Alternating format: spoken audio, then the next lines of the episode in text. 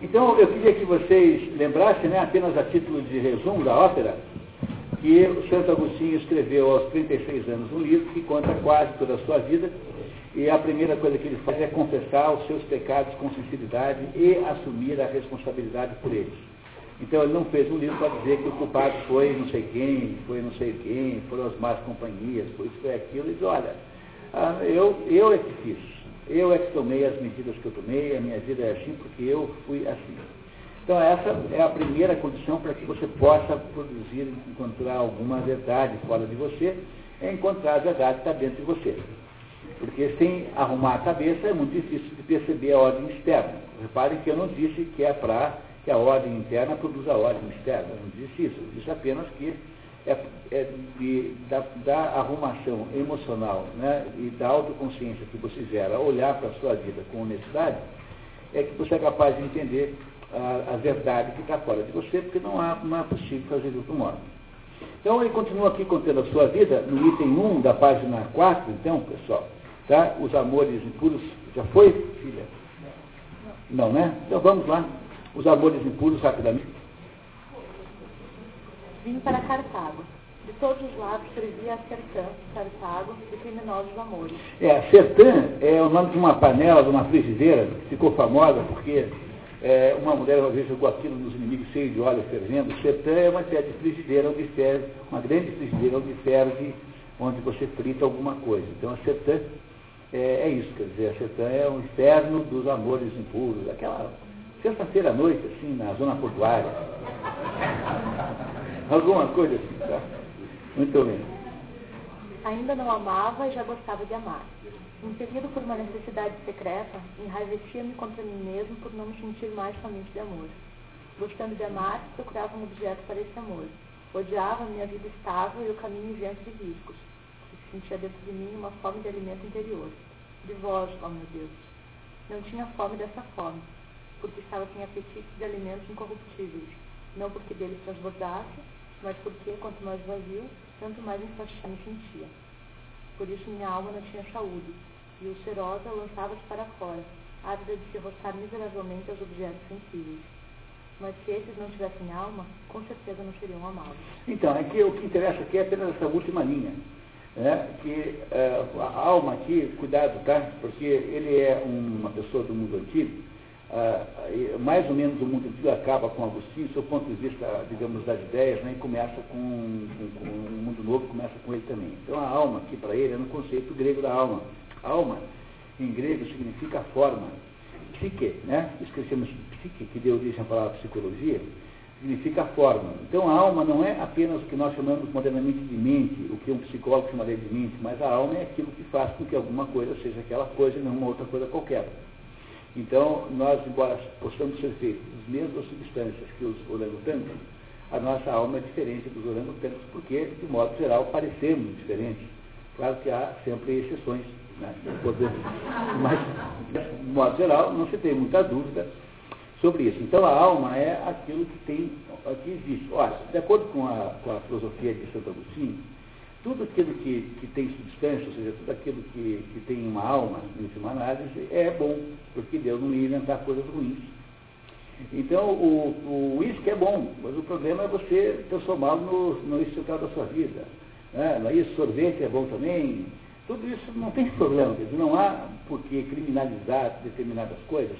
Então, ele gostava dessas coisas de modo indevido, mas elas nem eram coisas gostáveis de alguma maneira.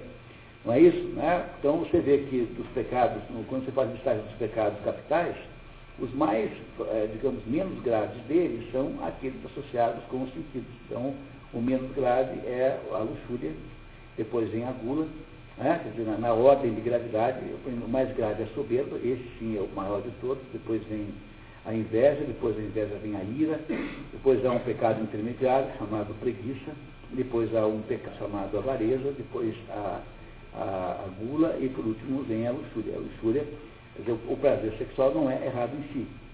O que ele está fazendo, ele não está criminalizando o prazer sexual. O que ele fazia era usá-lo indevidamente, mas não era errado em si, porque se ele existe é porque tem substância e Deus criou, tem que ter alguma coisa de bom. Não é isso? Não é?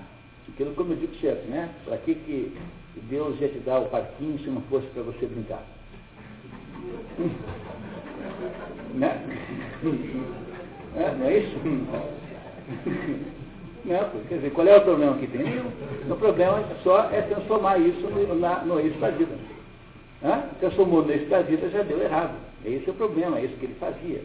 Compreenderam que não há errado, nada de errado nisso? Então, continuamos, por favor. É Clara, número 4, filha, por favor. Como ardia, Deus meu, como ardia em desejo de voar das coisas terrenas para vós, sem saber como procedieis comigo? Em, vo, em vós está verdadeiramente sabedoria. Porém, o amor da sabedoria, pelo qual aqueles estudos literários me apaixonavam, tem o nome grego de filosofia. Alguns há que nos seduzem por meio dela, colorindo e adornando seus versos com um nome grandioso, suave e honesto. Essa é uma crítica às filosofias quase aristotélicas. Todos aqueles é, maluquinhos lá, epicuristas, né, toda aquela gente que veio depois de Aristóteles e que transformou a filosofia num negócio meio PNL, assim, um negócio meio de autoajuda. Quer dizer, a ideia da filosofia era ser feliz, estar numa boa. Quando a filosofia não aceita para isso, a filosofia é para estar numa má. Porque se alguma coisa acontece com você, quando você começa a perceber alguma coisa, você começa a perceber as tensões da vida. Mas é claro que numa perspectiva epicurista, de que o negócio é se divertir, então é claro que toda situação tensional é dolorosa. Então o, o, essas filosofias pós-aristotélicas, que são todas de uma decadência terrível, né? não é isso? É, o, é uma maior decadência já conhecida na história da cultura foi o que aconteceu na Grécia após a morte de Aristóteles, que virou um negócio absolutamente insustentável, que era a ideia de que a filosofia servia como um bálsamo para os, as, os, os digamos, os, os, as, as, os, conflitos humanos. Então ele está tá falando disso, está dizendo que isso é que, que, que às vezes chama-se de filosofia e está errado. Lembram vocês quando leram Boécio, aqui a continuação da filosofia, que a, a, filosofia, quando aparece a Boécio, aparece toda esfarrapada, como se tivesse fugido de um estupro? Pois é, essa é a ideia mesmo. Ela tinha sido, tentativa de ser estuprada por, por todos esses pós-aristotélicos aí, que escangalharam a filosofia quanto puderam. Agora, a base do, do filosófico que tem aqui o, o Santo Agostinho é os, os neoplatônicos, seríssimos, como Porfírio e o seu professor, sobretudo o seu professor Plotino, e o, um pouquinho de Aristóteles, muito pouquinho de Aristóteles. Mas, basicamente, tudo isso condensado, sistematizado por Cícero, que havia sido um filósofo romano, já falecido naquela época. Então, ele tem o melhor que pode fazer em filosofia.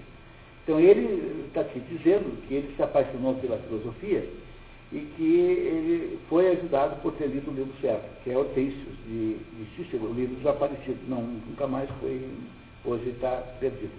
Ah, vamos ver então o que, que ele nos diz? Tarinha, por favor. Quase todos os filósofos daquela época ou anteriores que assim, eram que assim erram são apontados e refutados nesse livro. Nele transparece aquele salutar conselho do vosso espírito, dado por meio do vosso bom e piedoso chefe. Isso aí é, é Epístola a Coríntios 2.8. 2, eh, capítulo 2, eh, versículo 8, que vai vir o seguinte. Vede, não vos iluda alguém com a filosofia e com miragens, conforme as tradições dos homens e os ensinamentos do mundo, e não segundo Cristo. Porque é nele que habita corporalmente toda a plenitude da divindade. E aí você tem exatamente o que é a definição não, do não gnosticismo. Né? A, a ideia do gnosticismo, que é o pecado da soberba, o maior de todos, é a ideia que o homem tem e que pelos seus próprios meios intelectuais, mentais, enfim, o que for, é capaz de atingir a salvação, quer dizer, é capaz de chegar a compreender o mundo, compreender a imagem, a mente de Deus. Isso é o cúmulo da pretensão. Esse é o pecado do original, que é um pecado de soberba. E é justamente esse pecado com que, que, que, que comete o sujeito que se autodenomina humanista. Porque o humanista é o mais desumano das criaturas. Porque o humanista, aquele sujeito que ama a humanidade apenas teoricamente, e que não, manda, não ama os humanos reais, concretos que estão em volta dele. E além de não ser amarem a humanidade eh, apenas teoricamente, é o sujeito que usurpa para si a, aquela, aquela, aquele conjunto de, de coisas que só Deus pode resolver.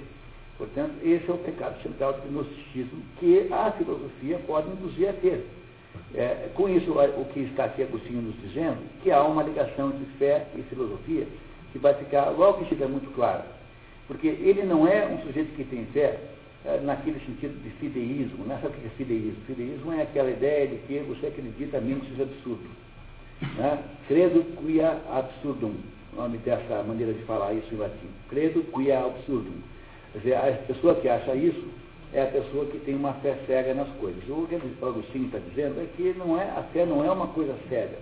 Quer dizer, a fé pode ter alguma sustentação também. Por que, que você tem fé nas promessas de Jesus Cristo? Porque é um conjunto de fatos que aconteceram na vida de Jesus Cristo, coincidências, há um conjunto de, de testemunhos sobre episódios da vida que geram uma credibilidade, uma, uma possibilidade de expansão da credibilidade de Jesus Cristo para as suas promessas. A mesma coisa você não faz com o Henrique Cristo. Por mais que o Henrique Cristo se conte a vida dele, você não dará ao Henrique Cristo a mesma credibilidade que você dá a Jesus Cristo. Entenderam?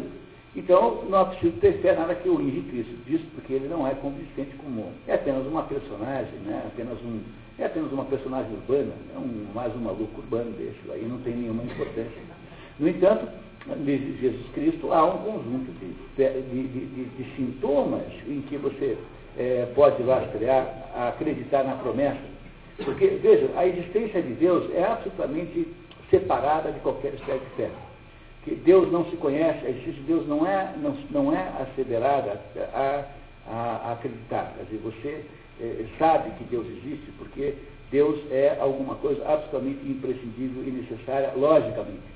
Então, para saber que Deus existe, não tem que ter fé nenhuma.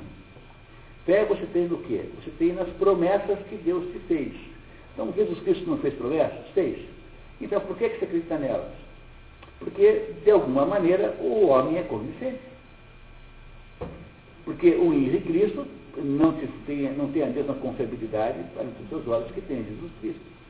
Então, há uma ligação entre fé e verdade que nós vamos aprender daqui a pouquinho, chegar na hora certa. Tá? Mas, no fundo, ele está começando já a entrar nesse assunto. Número 5, filha, por favor. Determinei, por isso, dedicar-me ao estudo da Sagrada Escritura, para a conhecer. Vi então uma coisa encoberta para os soberbos. Ele, ele, né? Como, como ele era antes, né? Soberbo ele. Obscura para as crianças, mas humilde ao começo, sublime à medida que se avança e gelado com mistérios. Não estava ainda disposto a poder entrar nela ou inclinar a serviço sua passagem. Serviço é o pescoço, né? O que senti quando tomei nas mãos aquele livro não foi o que acabo de dizer, senão que me pareceu indigno compará-lo à elegância ciceroniana. Está vendo? Ele achou o livro do Cícero elegante e a Bíblia muito mal escrita. A sua simplicidade repugnava o meu orgulho e a luz da minha inteligência não lhe penetrava no íntimo. Porque, você, porque ele era soberbo, então ele exigia estilo e não se portava com o conteúdo. Na verdade, a agudeza de vista cresce com as crianças. Porém, eu de nenhum modo queria passar por criança e, infatuado pelo orgulho, tinha-me na conta de grande. Agora vamos ao sete, filha, por favor. Com efeito, eu ignorava outra realidade, cuja existência é indubitável. Era com que impelido, por uma bilhada, a submeter-me à opinião de insensatos impostores quando me perguntavam a origem do mal, se Deus era ou não limitado por forma corpórea, se tinha cabelos e unhas, e se deviam reputar justos os que possuíam simultaneamente muitas mulheres, os que assassinavam homens e sacrificavam animais. Perturbava-se a minha ignorância com essas perguntas. Assim, afastava-me da verdade com a aparência de caminhar para ela, porque não sabia que o mal é apenas a privação do bem, privação cujo último termo é o nada. Como podia eu conhecê-lo se meus olhos só o corpo e meu espírito não via mais do que fantasmas? Essa é uma crítica aos maniqueístas, esses que o enganam são os maniqueístas, porque na hora que o maniqueísta declara que o mal e o bem estão em luta, ele está dando para o mal e o bem a ambos ou a, a existência de substância. Porque se um está brigando com o outro, os dois devem existir de alguma forma no mesmo nível. Ora, se o bem, se o mal é uma substância, se existe de fato ele é, e é uma substância, então o mal é produto de Deus. E se Deus só fez coisas boas, o mal devia ser bom de alguma maneira. Mas como isso é absurdo, isso não tem cabimento nenhum, então, o que Agostinho, para derrubar o maniqueísmo, ou seja, para sair do maniqueísmo, o que ele argumenta é de que o mal não tem nenhuma substância, porque o mal, na verdade, é uma espécie de falta. A, a, o mal é a, a, falta do bem e não um, uma substância em si própria. Isso, obviamente, do ponto de vista metafísico, né? Porque depois há outros níveis de mal que a gente vai ver daqui a pouquinho.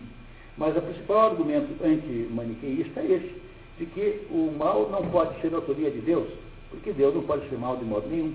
Portanto, o mal não existe verdadeiramente como metafisicamente. Ele é apenas uma falta de alguma coisa, falta do bem. Essa ideia depois, mais tarde, será é, melhorada e aprofundada por Leibniz na sua Teodiceia, porque, porque o, o, a Teodiceia é o estudo da, das razões de Deus, né? por que, que o mundo é assim, o mundo tem aparências de terríveis injustiças. Então, é, é, todo mundo que tem um mínimo assim, de um é, sentido humanitário fica muito rebelado quando descobre que caiu um ônibus da escola no, no penhasco e morreram 15 criancinhas. Aí falou, mas por que, por que elas fizeram de mal? Por que, que Deus faz isso? Esse é um mistério muito grande, porque se Deus é bom e pode fazer o bem, então Deus não podia ter feito isso. Dizer, se, ele, se, ele, é bom e, e, e, tem poder, ele não, então não, não teria feito. Se Deus é mau e tem poder, então ele faz, mas aí Deus é mau. Olha, mas se Deus é bom e não pode fazer nada contra, então Deus não é Deus porque não tem poder. Não é isso? E as pessoas se rebelam profundamente contra, digamos, a imperfeição do mundo. Todo mundo passa o dia inteiro horrorizado com isso. E isso, horrorizar-se com isso é completamente natural e normal, porque, de fato, há aí um mistério muito grande. Um mistério que é um dos mais importantes assuntos da filosofia.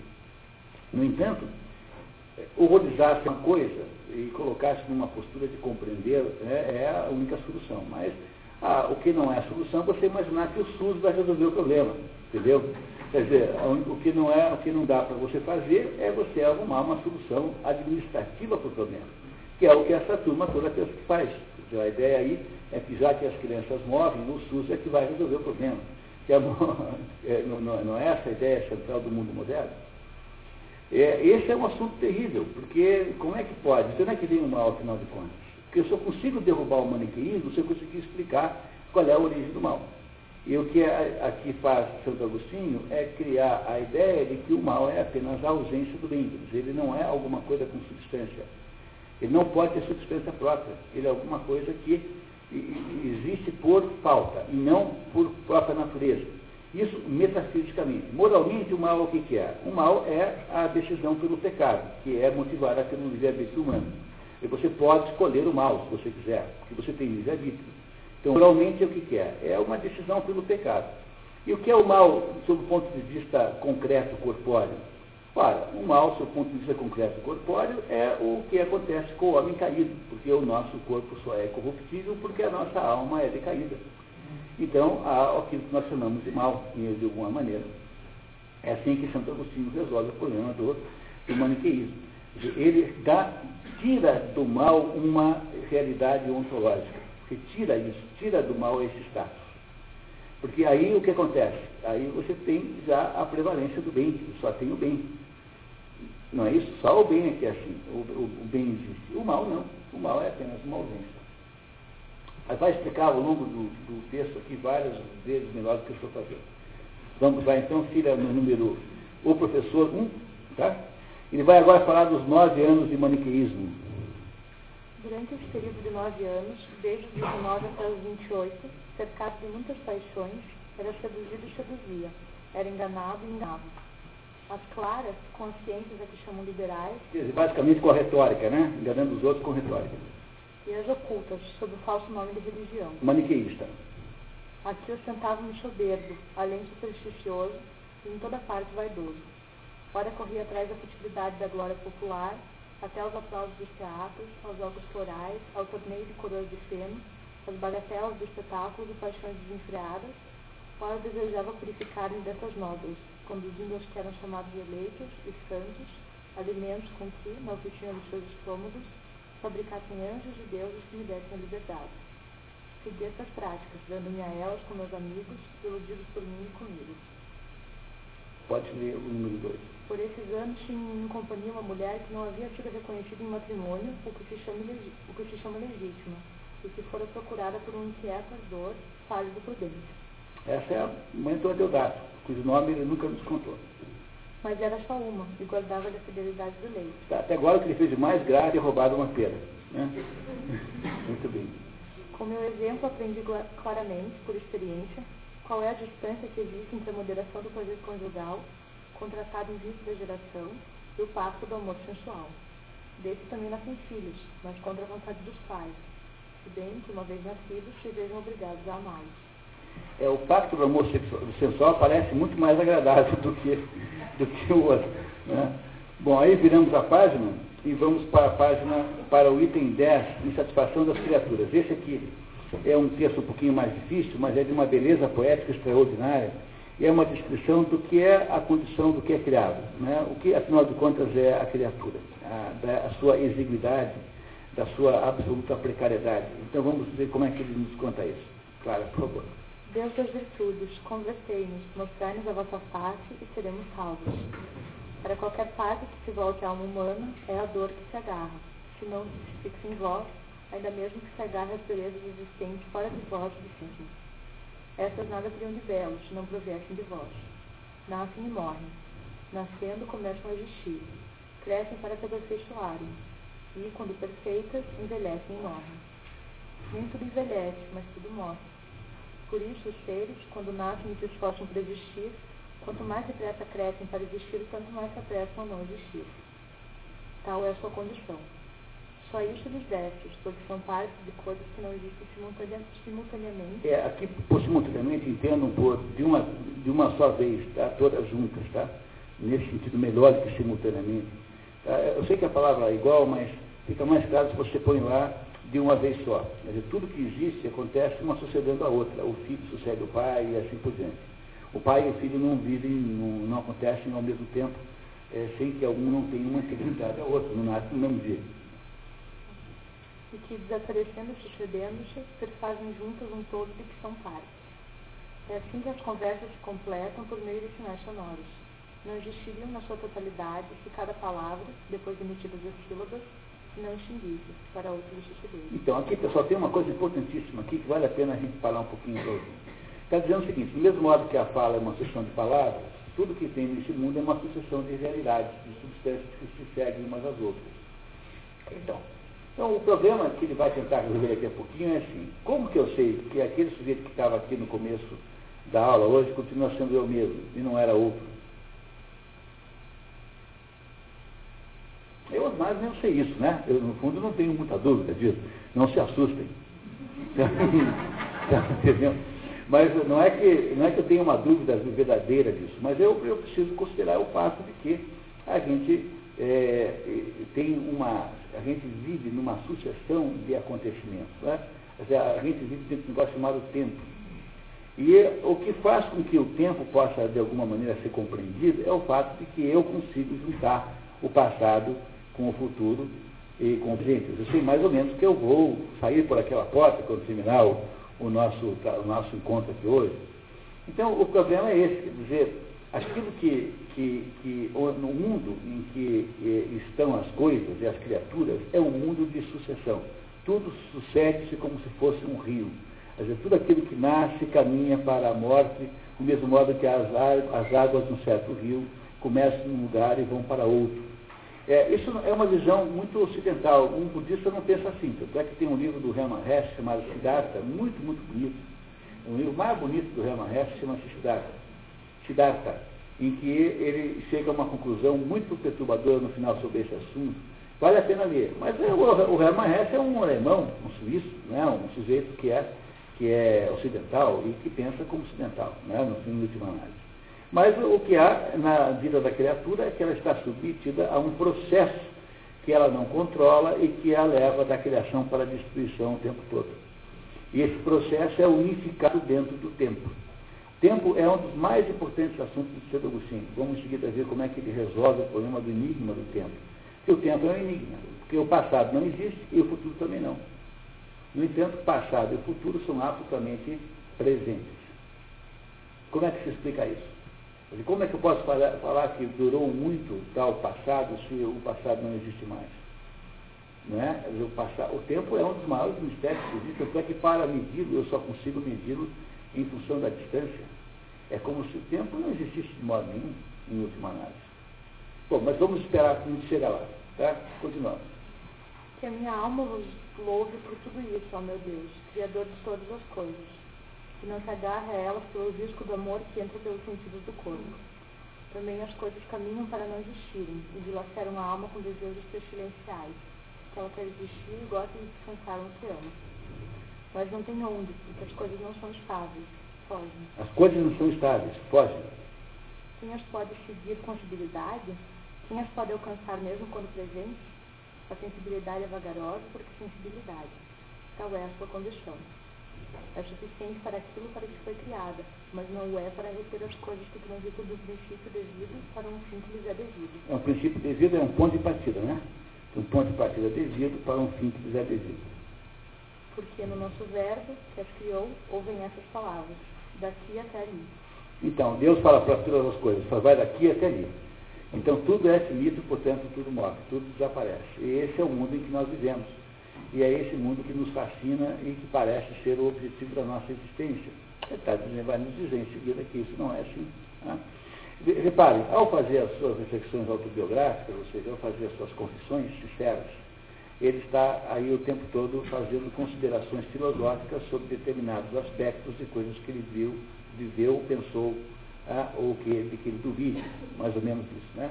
E agora ele vai falar aqui, tudo que ele sabe de Aristóteles são as dez categorias, como Porfírio as estabeleceu né, a partir da, da, da metafísica de Aristóteles, Porfírio criou um livro que ele conta-se no começo, muito bonito, aliás, sobre as dez categorias. Vamos ver o que, ele diz no item 16, por favor. Que importava ter lido e compreendido sozinho, pelos 20 anos, obras de Aristóteles chamada As Dez Categorias, que me tinha vindo às mãos? Quando um retórico de Cartago, meu professor, e outros que se tinham por doutos agitavam com palavras a escalarem de soberba, ficava suspenso, à espera de qualquer coisa sublime e divina. Conversando sobre este assunto com alguns que confessavam tê-las dificilmente entendido, apesar de mestres muito eruditos logo explicarem com palavras inumeráveis desenhos passados na areia, eles nada me puderam ensinar que já não tivesse aprendido na simples leitura particular. As dez categorias pareciam falar-me claramente da substância. O homem, por exemplo. O homem é uma substância, porque o homem é uma, uma coisa que é, não pode ser confundida com outra. Então o homem tem essa natureza substancial. Mas a de um homem ou de qualquer outra substância pode-se dizer nove coisas. Por isso é que se fala em dez categorias de uh, Aristóteles. Então o que, que se pode dizer de um homem? Se é grande, se é magro, se é gordo, se é. Bom, essas todas são a mesma, né? Porque são as qualidades. Mas se ele é primo de alguém ou é avô do outro, que é o parentesco, ou se ele está sentado ou está em pé, se ele está fazendo alguma coisa, está sendo alvo de alguma coisa, enfim, cada uma dessas categorias, o que Aristóteles diz é que eh, não se pode dizer nada de uma substância que não esteja nas nove possibilidades das dez, que são nove categorias, né? na verdade são nove predicamenta, essa expressão que Porfírio usa, nove predicamenta que se faz de uma substância. Quer dizer, para Aristóteles, tudo que se pode dizer de alguma coisa estão é, aí cingidas né, por essas nove possibilidades, e, exceto a, a, primeira, porque a primeira não é uma possibilidade, porque é a substância em si propriamente dita. Quando você olha para essas dez categorias, você percebe que elas são a origem das regras gramaticais, isso que a gente chama de verbo, advérbio, enfim, tudo isso que é gramatical, que são as categorias gramaticais, tem origem nas categorias aristotélicas. Ou a substância é de onde vem o substantivo. Por isso que chama substantivo, que vem de substância. Então, cavalo, homem, lei, qualquer coisa que seja um substantivo é uma substância. Dessas coisas pode dizer cavalo, se está correndo, se está parado. Tudo isso são chamados de acidentes, porque um cavalo correndo continua sendo um cavalo, do mesmo modo que um cavalo parado é um cavalo. Então, o que não é substância é acidente, é alguma coisa que é, uma, é, diz alguma coisa sobre a substância, mas não modifica a sua natureza. Essa é a ideia das categorias de Aristóteles. Então, ele não é que ele esteja despreciando isso, porque isso é uma coisa maravilhosa. Mas ele está dizendo que ele tentou aplicar isso para Deus e não conseguiu. Né? Muito bem, continuamos. Vamos lá. Do que nela se contém como figura do homem, a estatura, quantos pés nele, o parentesco de quem é o irmão, onde se acha, quando nasceu, se está de pé ou sentado, calçado ou armado, faz alguma coisa, se padece algo. E, enfim, toda a infinidade de coisas que se encontram nesses novos gêneros de que se tem alguns exemplos ou no próprio gênero das substâncias. De que me aproveitava isto, se só me prejudicavam? Julgando que tudo estava incluído nos dez predicamentos, esforçavam por igualmente vos compreender a vós, meu Deus, que sois admiravelmente simples e imutável, como se estivesse subordinado à vossa grandeza e beleza, ou como se fosseis um corpo, onde esses atributos se radicavam. Vós, porém, sois a vossa mesma grandeza e beleza. E Deus não é substância nenhuma, porque justamente Deus não tem nenhuma materialidade, Deus não é nada. Vocês compreendem quando eu digo isso, que Deus não é nada? Toda vez que eu digo que alguma coisa é alguma coisa, eu, ao dizer que alguma coisa é alguma coisa, estou automaticamente dizendo tudo que ela não é. Então, quando eu digo que uma, uma ave, uma, uma, uma vaca é um animal mamífero, eu estou automaticamente dizendo que ele não é um animal ovíparo, que não vai, ninguém vai conseguir comprar ovos de vaca. Porque uma vaca é incapaz de pôr ovos. Porque toda vez que alguma coisa é, necessariamente ela também não é outras coisas todas. Não é? Portanto, toda vez que eu defino, definir é botar limite, sim, limite. Toda vez que eu defino alguma coisa, eu automaticamente estou excluindo coisas que aquela coisa é. Então, dizer que alguma coisa é, é dizer que aquela coisa não é também muitas coisas. Portanto, eu não posso definir Deus de jeito nenhum, porque ao definir Deus, eu estaria submetendo a determinadas limitações que ele não pode ter. É por isso que os orientais dizem que Deus é aquele, é aquele que não é. Entendeu o sentido da expressão oriental? Deus é aquele que não é? Não, não ser significa não estar sujeito a nenhuma limitação. Mas você pode dizer, meio cabalisticamente agora, que Deus é nada. Que Deus de fato é nada. Porque Deus não tem nenhuma ligação de materialidade com esse mundo que nós conhecemos. Embora haja aí, aí determinadas uh, aí, filosofias acham que Deus é isso, né? que Deus é a somatória de tudo que existe, que é o, chama-se panteísmo, é o Spinoza, basicamente. É uma bobagem extraordinária, quer dizer, não dá para Deus ser a, a somatória do, do carro, do automóvel, com a árvore, com o cachorro, com o Silvio Santos, com o Topodígio, entendeu? Quer dizer, não dá, quer dizer, uma, uma coisa é, infinita não pode ser a somatória algébrica de coisas finitas. É, é, ele está dizendo a mesma coisa. Quer dizer, ele é aquele que ele é no sentido de que o que ele é, é, é alguma coisa que nós não sabemos o que é, porque ele está fora desse mundo. Deus não pertence a esse mundo. Esse mundo não é uma. O Deus não é a somatória de coisas finitas, porque a somatória de coisas finitas jamais pode dar uma somatória infinita. Muito menos energia. Essa conversa já é, já é do Nova Era, né? Deus é energia. Mas de que jeito, pô? Quer dizer que eu posso pegar e a Copel pode faturar tantos quilowatts de Deus mês para mim? Ah, é. Copel vai faturar Deus em quilowatts agora, entendeu? E Deus não pode ser também energia. Energia é uma coisa física, energia você gera, energia você acumula, você, você calcula, você, você mensura. Isso? Ah? Pois eu? Eu ia abordar exatamente essa questão do morar, eu sou o que sou, mas ela pode ser entendida também no sentido temporal. Não há passado, não há futuro. É. É, é isso. Tá? É, assim, também tem essa interpretação. Já vamos entrar nesse ponto aí, tá? Mas o que interessa fundamentalmente entender é que isso que nós chamamos de Deus não pode, de modo nenhum, fazer parte da realidade manifestada. Não pode fazer parte desse mundo. Ele apenas tem reflexos desse mundo. Mas quando você vê o sol refletido na parede, aquela, aquela parede ensolarada não é o sol, é apenas o reflexo do sol. Entenderam a diferença? Quer dizer, há um reflexo de Deus nesse mundo, porque no fundo ele vai, no fundo, depois discutir a criação. A criação pode ser feita, como é que uma coisa pode vir a existir, segundo Santo Agostinho? De três maneiras. A primeira maneira é por, ah, digamos, por transmissão, você, você por geração. Né? Então, o que é a geração? É quando você passa ah, um tempo para o outro. É como um pai que gera um filho. Então, essa, essa, essa geração não pode, o mundo não pode ter sido criado por geração. Por que, que não pode ser criado por geração? Porque se o mundo fosse criado com a matéria de Deus, o mundo seria perfeito. E essa é a razão pela qual o mundo é imperfeito. Porque não há possibilidade nenhuma de um mundo ser perfeito, porque se o mundo fosse perfeito, ele deixaria de existir automaticamente porque seria igual a Deus e sumiria automaticamente na nossa existência. A condição para que nós possamos existir no mundo é a imperfeição como preço que nós pagamos para isso. Porque Deus não pode produzir um mundo perfeito. Não é impossibilidade lógica de fazer isso. Portanto, Deus não produziu o mundo como vocês produzem os seus filhos. Os seus filhos que são reflexos da sua matéria, da sua substância. Isso não dá para fazer.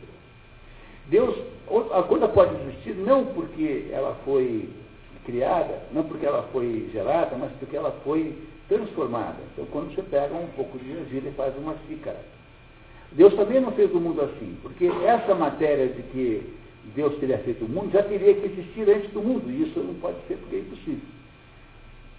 Portanto, o mundo não pode ter sido criado como um artesão produz um objeto de cerâmica. Eu estou falando como o Santo Agostinho explica. Hein?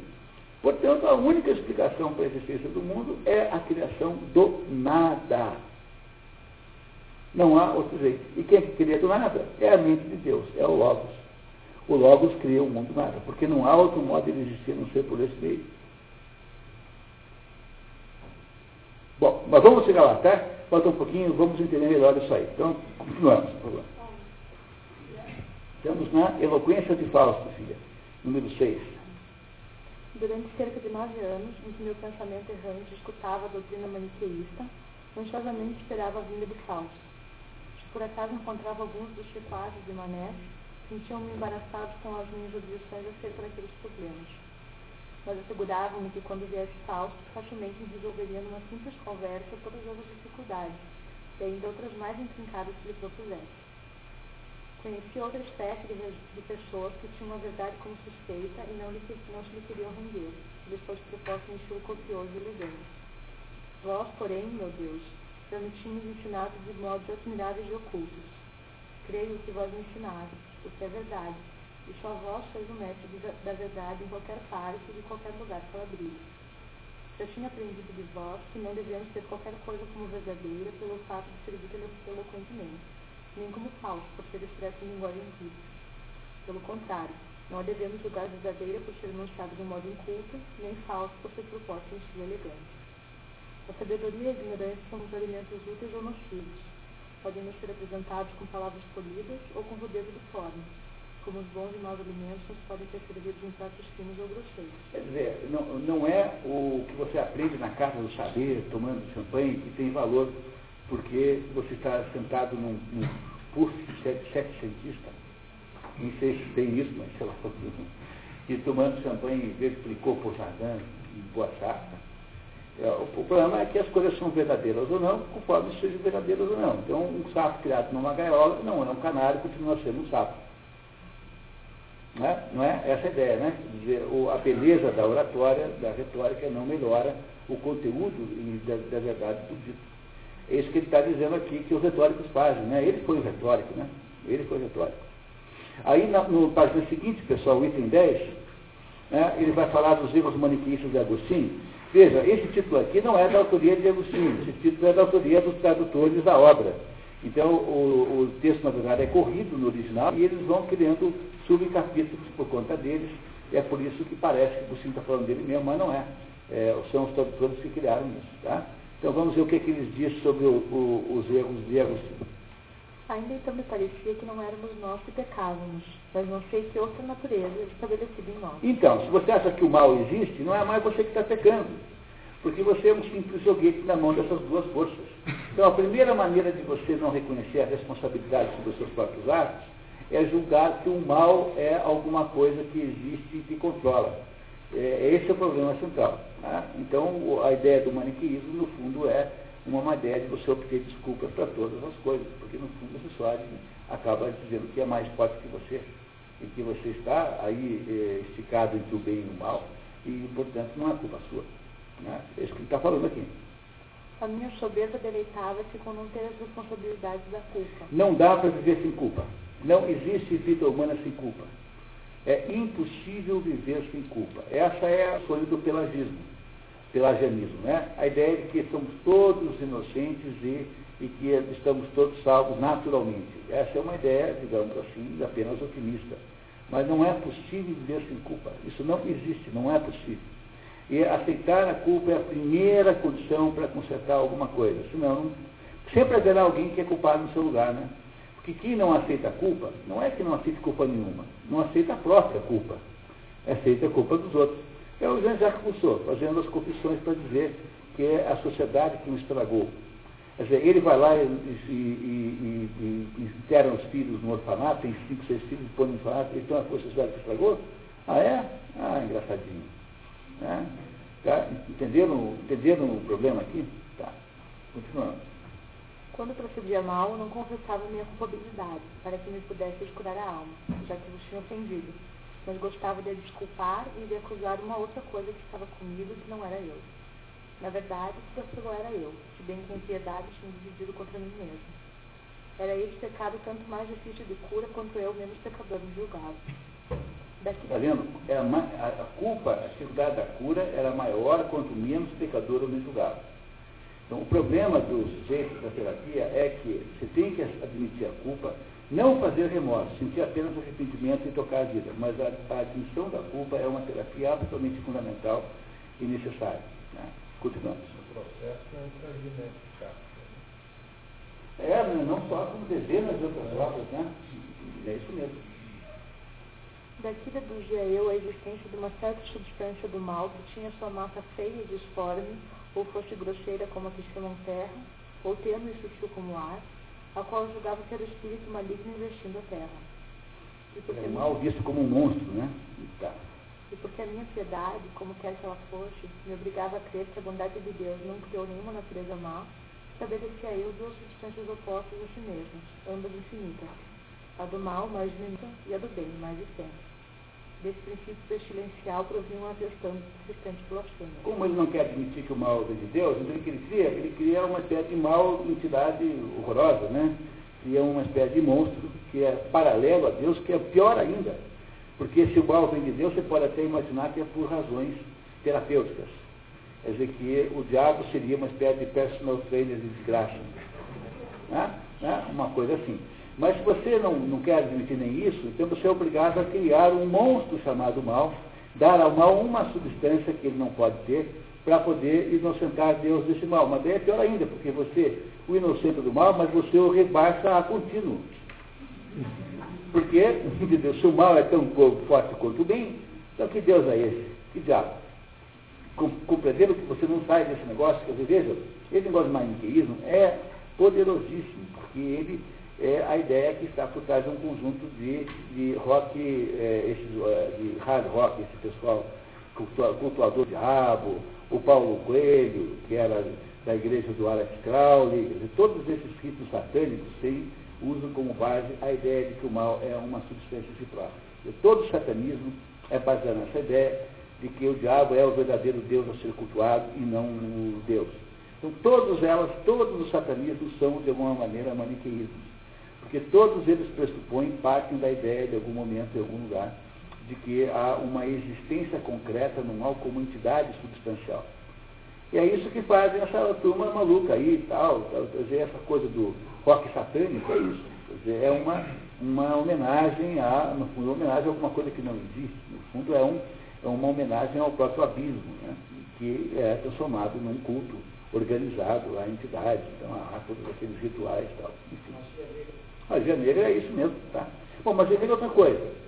Você, de fato, magia negra é uma coisa que de fato funciona, é capaz de interferir na vida dos outros, é uma mobilização de energias sutis que estão em volta do nosso mundo aqui e que são energias negativas. Mas não, o, a magia negra é um instrumento de ação. Agora, o satanismo é um culto de uma personalidade, de uma, um indivíduo chamado demônio, que é o mal é, com substância.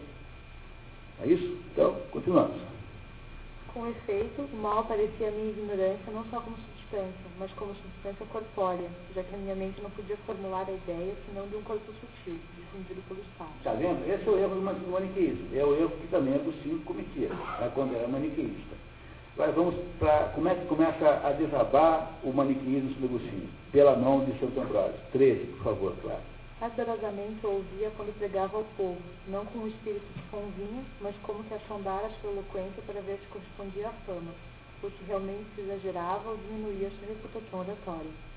Estava suspenso das suas palavras, extasiado, porém indiferentemente e até mofando do que ele dizia. Deleitava-me com a suavidade dos discursos, bem mais erudito do que de falso, porém de humorístico e sedutor na apresentação. Pelo que se refere ao assunto, não se podem comparar, pois um vagabundeava pelos enganos dos maniqueístas, e o outro ensinava com a máxima segurança a salvação. Mas dos pecadores, tal qual eu era nesse tempo, está longe a salvação. Todavia, instintivelmente, sem saber, me ia aproximando dela. E o que ele vai lembrar agora é da mãe, né? no item 1 ali embaixo, amor de mãe. Não foi, portanto, com imoderado júbilo que seu coração estremeceu ao ouvir que em grande parte me tinha convertido. O coração de Mônica, né? Da mãe dele, tá? Graça que ela todos os dias vos pedia com lágrimas. Ainda não havia alcançado a verdade, mas já me tinha arrancado do erro. Ele não era mais maniqueísta, embora não tivesse 100% convertido. Tendo a certeza de que vós, que lhe prometestes a graça total, me daríeis o que faltava, respondeu-me com grande calma e com o coração cheio de confiança de que esperava em Cristo, que, antes de partir dessa vida, me havia de ver fiel católico. Foi isso que me disse. Mas diante de vós, ó fonte de misericórdia, aumentava cada vez mais as súplicas e lágrimas, para que apressasseis o vosso auxílio e iluminasseis as minhas trevas. Por isso corria com mais diligência à igreja, ficando suspensa dos lados de Ambrósio, como de uma fonte de água que jorra para a vida eterna. Ela amava este homem como um anjo de Deus, porque sabia que fora ele quem me tinha levado a flutuar nessa dúvida. Eu antevia com absoluta certeza eu ia passar de doença para a saúde, depois de sofrer que permeia um perigo mais grave, o dessa dúvida, que era o paroxismo da enfermidade, que os médicos chamam de estado crítico. O estado crítico é o cúmulo do pecado, né, que a partir daí ele pode ser é, salvado. Aí passamos para o item 5, filha, por favor, o valor da Bíblia. Entretanto, preferindo a doutrina católica, já sentia então que era mais razoável e menos enganoso sermos obrigados a crer o que não demonstrava, quer houvesse prova, mesmo que essa não fosse para o alcance de qualquer pessoa, quer não houvesse. Seria isso mais sensato do que zombarem da crença dos maniqueístas, apoiados em temerária promessa de ciência, para depois nos mandarem acreditar em inúmeras fábulas tão absurdas que elas não podiam provar. Ou seja, é, às vezes entre, entre acreditar em alguma coisa que não tem prova e você deixar-se é, convencer por uma, por uma argumentação falsa, é melhor ficar com a primeira coisa. Porque os maniqueístas estão sendo, é, assim, é, crescentemente aqui, desestruturados, desmentidos como, como, como raciocínios válidos. Eles não são capazes de provar nada. Mas o, o senhor não entende muito bem ainda porque é que está certo ir pela Bíblia. Então ele está, nesse momento agora, saindo de um lado para o outro, mas tendendo para a Bíblia. E agora, no item seguinte, a caminho de Deus, em participantes do falso conceito de Deus, ele finalmente consegue fazer a transição. Repare. A vós, ó vida da minha vida, também vos imaginava como um ser imenso, penetrando por todos os lados a massa do universo e alastrando-vos fora dele por toda parte, através das imensidades sem limites. De tal modo que a terra, o céu e todas as coisas vos continham, todas elas se acabavam em vós, sem, contudo, acabar-se em parte alguma. Mas assim como a massa do ar, desse ar que está por cima da terra, não se opõe que a luz do sol penetre por ele, atravessando-o sem o rasgar nem cortar, mas enchendo-o inteiramente, assim julgava que não só as substâncias transparentes do céu, do ar e do mar, mas também as da terra, eram por vós penetradas em todas as suas partes, grandes e pequenas, para receberem a vossa presença, governando-as interiormente com vossa oculta inspiração e exteriormente dirigindo tudo o que criaste. Assim conjecturava eu, pois não vos podia conceber de outra maneira. Tal conjectura, porém, era falsa. Desse modo, uma parte da terra que fosse maior deveria também estar maior parte de vós, e outra que fosse menor, uma parte menor estando tudo assim impregnado de vós, o corpo do elefante, pelo fato de ser maior e ocupar mais espaço que de um pássaro, seria proporcionalmente mais de vós que o corpo do pássaro. Deste modo, partindo em fragmentos, comunicaríeis a vossa presença grandes e pequenas partes do universo, respectivamente com grandes e exíguas porções de vós mesmos.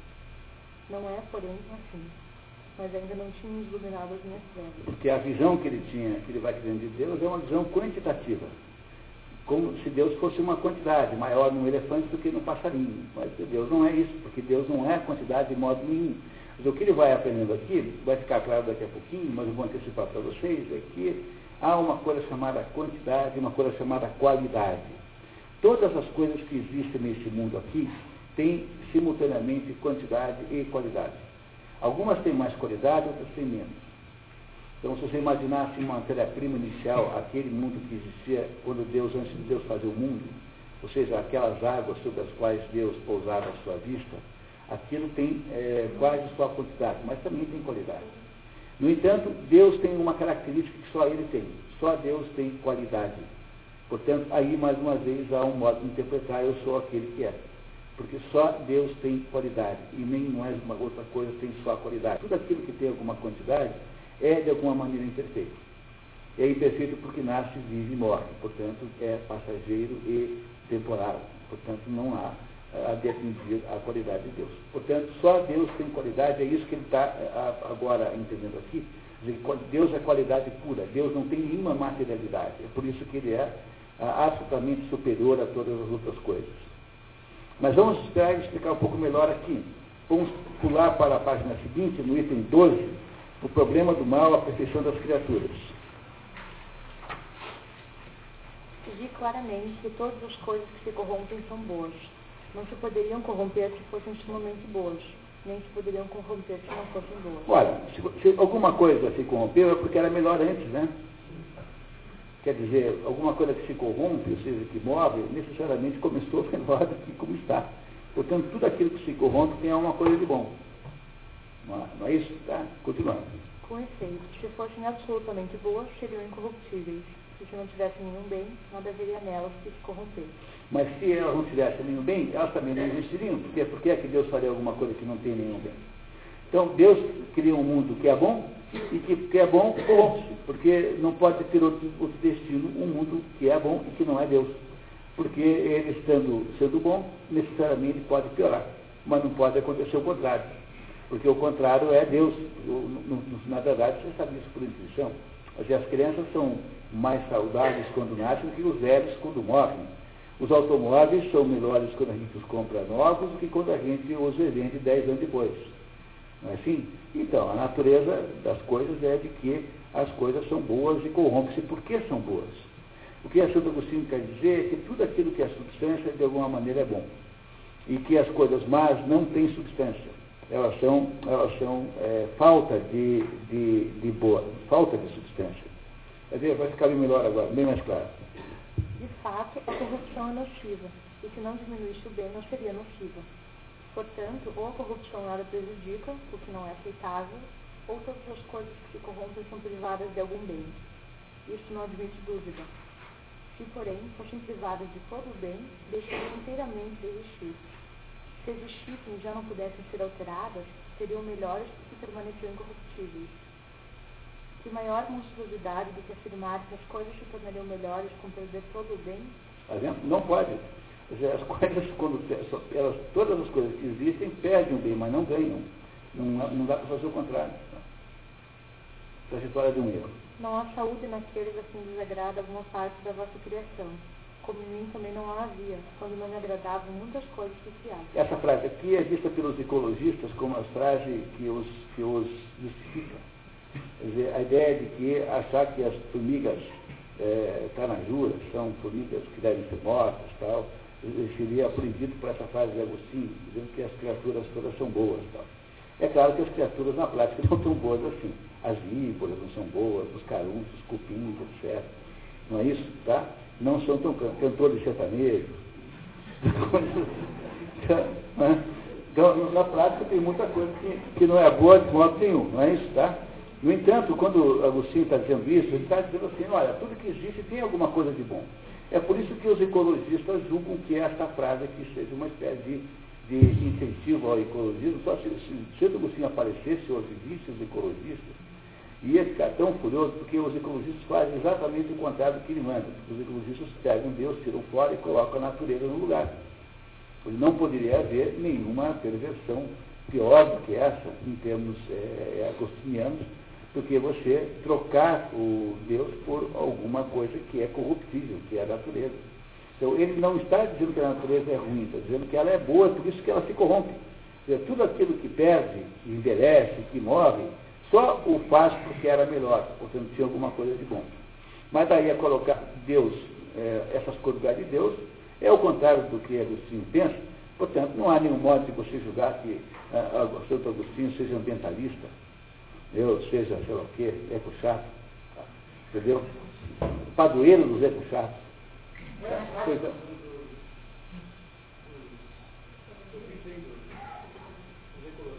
que é que tem? Não, é quando diz assim, ó, não há saúde naqueles, quer dizer, é louco, né? Aquele a quem desagrada alguma parte da vossa criação. Então, quando você reclama de pulga, entendeu? Dizendo que você está é, você tá chateado com uma parte da As pulgas foram criadas por Deus. Entendeu? Então, achar, rebelar-se contra as pulgas é um ato de, de, de, de insanidade, de acordo com Santo Agostinho. Mas aqui não é, não é que você se rebela contra as pulgas ontologicamente. Você se rebela contra uma certa pulga específica que está lhe mordendo a canela. Entendeu? As, as pulgas em si mesmo não são ruins. Agora, isso não dá para você, a partir disso, inventar um império é, ecológico, quer dizer, criar a ideia de que nós temos que colocar as pulgas no lugar de Jesus Cristo. Que é basicamente o que se faz, né? Hoje em dia, né? É exatamente essa ideia do ambientalismo.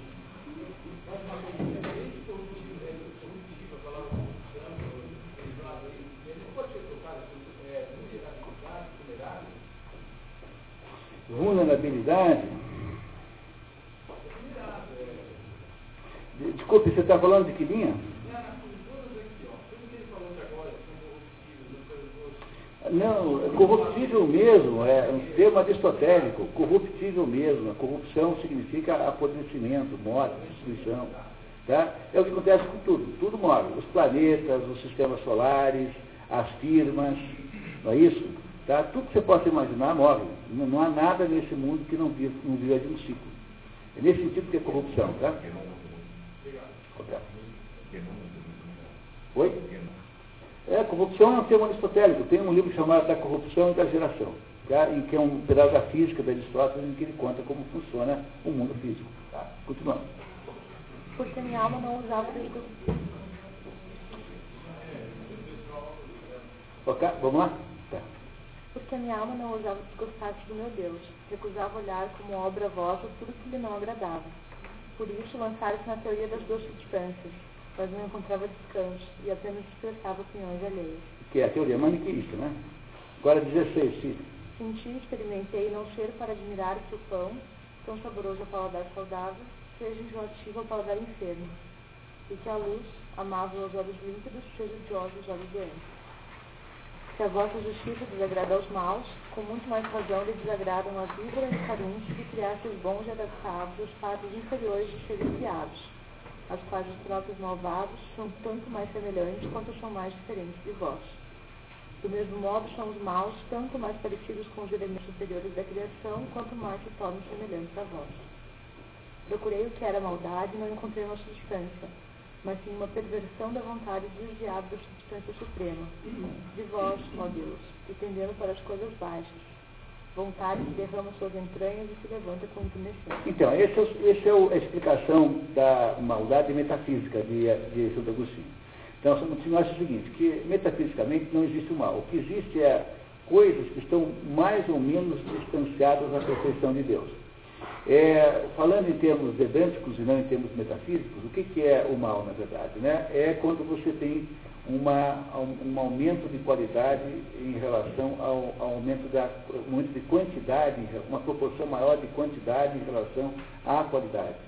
Então, o, o, aqui Santo Agostinho tenta dar a mesma explicação, sem nenhuma vinculação vedântica, porque ele certamente não conhecia nada daquilo, ele então tenta mostrar que metafisicamente o mal não pode existir, porque senão ele seria a criação de Deus, mas há graus diferentes de aproximação das coisas com Deus, e que os graus mais distantes, mais, mais baixos, são aqueles em que aparece que as coisas estão más. Então, aí o, os animais peçonhentos, as coisas, tanto é que as cobras são associadas com o demônio, né? Então reparem que os animais peçonhentos, as coisas mais baixas, são associadas com com as forças do mal. A cobra, por exemplo, associada com um diabo, não, é? não é isso? Há uma, uma, uma gradação de perfeição que é aquilo que existe, mas não há de fato mal no mundo metafisicamente. Há outros modos de ter mal, vamos já chegar neles aí. E aí, tira, pulamos para a conversão, no item 2. Dirigi-me, portanto, a Simpliciano, que na concepção da graça era pai do bispo Ambrósio e, na verdade, esse amava-o como pai. Narrei dos labirintos do meu erro. Quando, porém, lhe disse que tinha lido uns livros platônicos vestidos para o latim por Vitorino, outrora retórico em Roma, e de quem eu ouvira dizer morrido cristão, Simpliciano deu-lhes parabéns por não ter caído nos espíritos dos outros filósofos. Epicuro e companhia. Cheio de falácias e enganos, segundo os elementos do mundo. As obras platônicas sugerem, de todos os modos, Deus e seu. E sabe o que, que Agostinho fez? Agostinho pegou a tais das ideias platônicas, que são aquelas ideias que são a verdade, que estão inacessíveis, e que de, de que as coisas do mundo são apenas reflexos, disse assim, essas ideias estão na cabeça de Deus, na mente de Deus.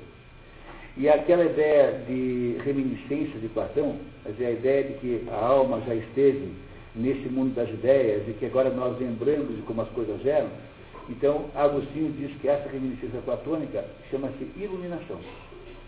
E aí então Santo Agostinho cria uma ideia central que é o seguinte, se a alma humana não é capaz de criar os critérios da verdade, onde é que você tem que buscar? Dentro de você. Por quê? Porque se nós somos feitos à imagem e semelhança de Deus, então de alguma maneira dentro de nós está o reflexo de Deus, do mesmo modo que está na parede o reflexo do sol. Então o único jeito que tem de você poder entender alguma coisa fora é primeiro de você entender o que está lá dentro. E aí então Santo Agostinho inventa a ideia do eu sujeito da consciência, ou seja, do conhecimento. Essa é a maior de todas as contribuições de Santo Agostinho. Porque é isso que é, esse é o sentido filosófico das confissões. Se eu quero entender alguma coisa do mundo, eu devo entender primeiro a minha alma, porque a minha alma é que é o verdadeiro mistério. E uma vez que eu entendo a minha alma, em primeiro lugar, eu entendo mais ou menos como Deus quis que as coisas fossem feitas. Eu só consigo acessar o conhecimento de fora, que é o conhecimento, afinal de contas, que está em volta de mim, se eu for capaz de primeiro acessar a minha alma, porque não é possível acessar o mundo fora a não ser pela alma. Quando você entende isso, você entende a, o desastroso erro que Descartes comete depois, mil e mil, mil e cem anos depois, porque depois, Descartes, anos depois, fala assim, olha, eu não sei se as coisas existem, porque é muito possível que vocês todos aqui sejam uma espécie de ilusão, estejam aqui delirando, sonhando, e não, vocês na verdade não existem. Eu, mas então, como eu não sei isso tudo, eu posso, eu posso é, reduzir tudo que eu sei a uma única coisa só. Eu sei que eu estou com dúvidas sobre se vocês existem. E aí Descartes cria a ideia de que o eu, o dúbito, ergo, né, cogito, ergo sum, quer dizer, eu penso, cogito, duvido, logo sou, é a base do conhecimento humano. Mas o problema de Descartes é que, enquanto Santo Agostinho sabe que ele existe, porque ele faz o mesmo raciocínio mil anos antes de Descartes.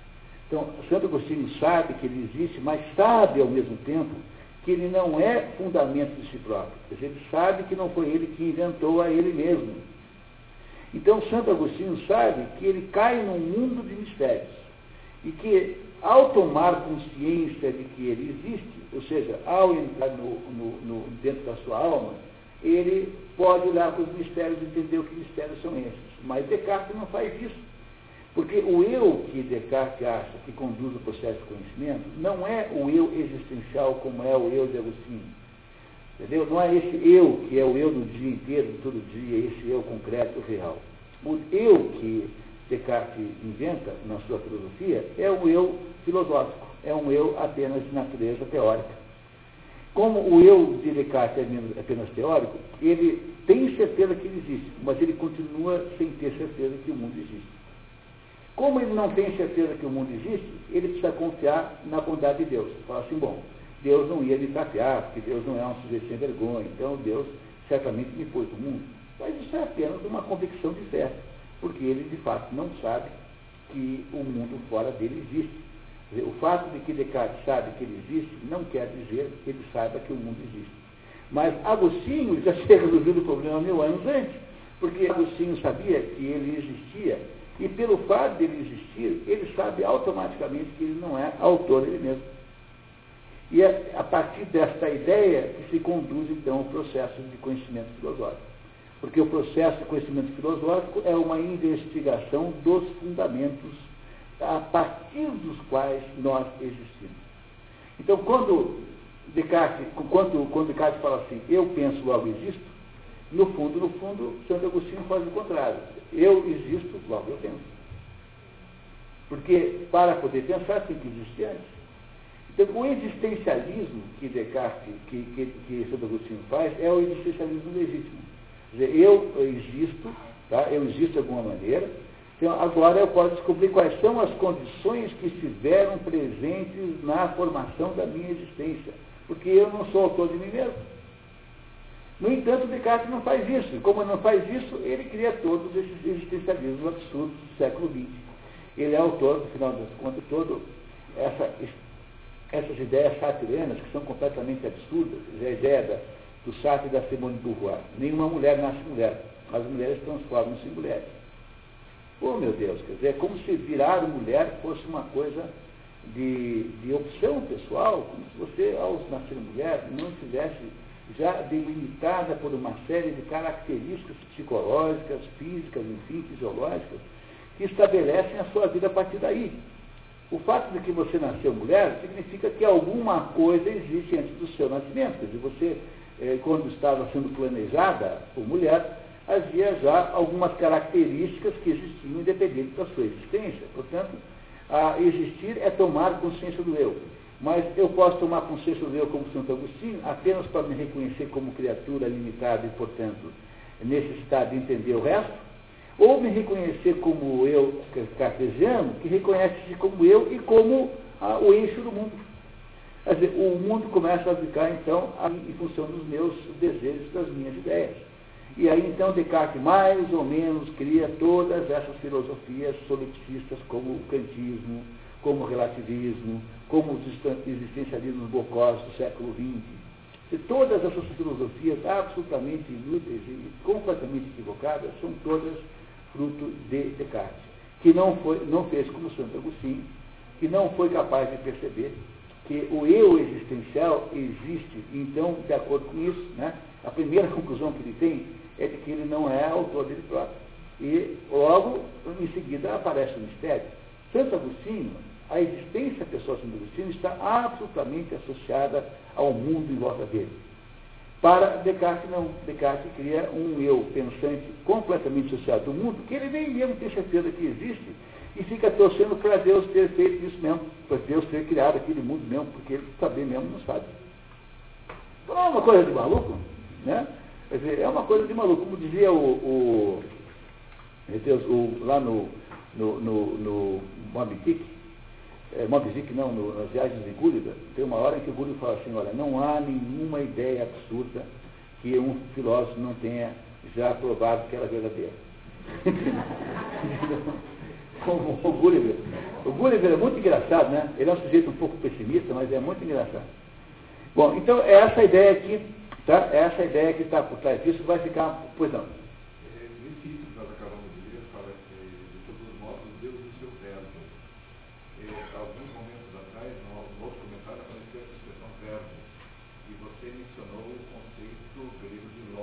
É a mesma coisa. É uma questão de tradução? É. Ou há uma diferença latina e grega nesses dois conceitos? Não, não há não. É a mesma coisa.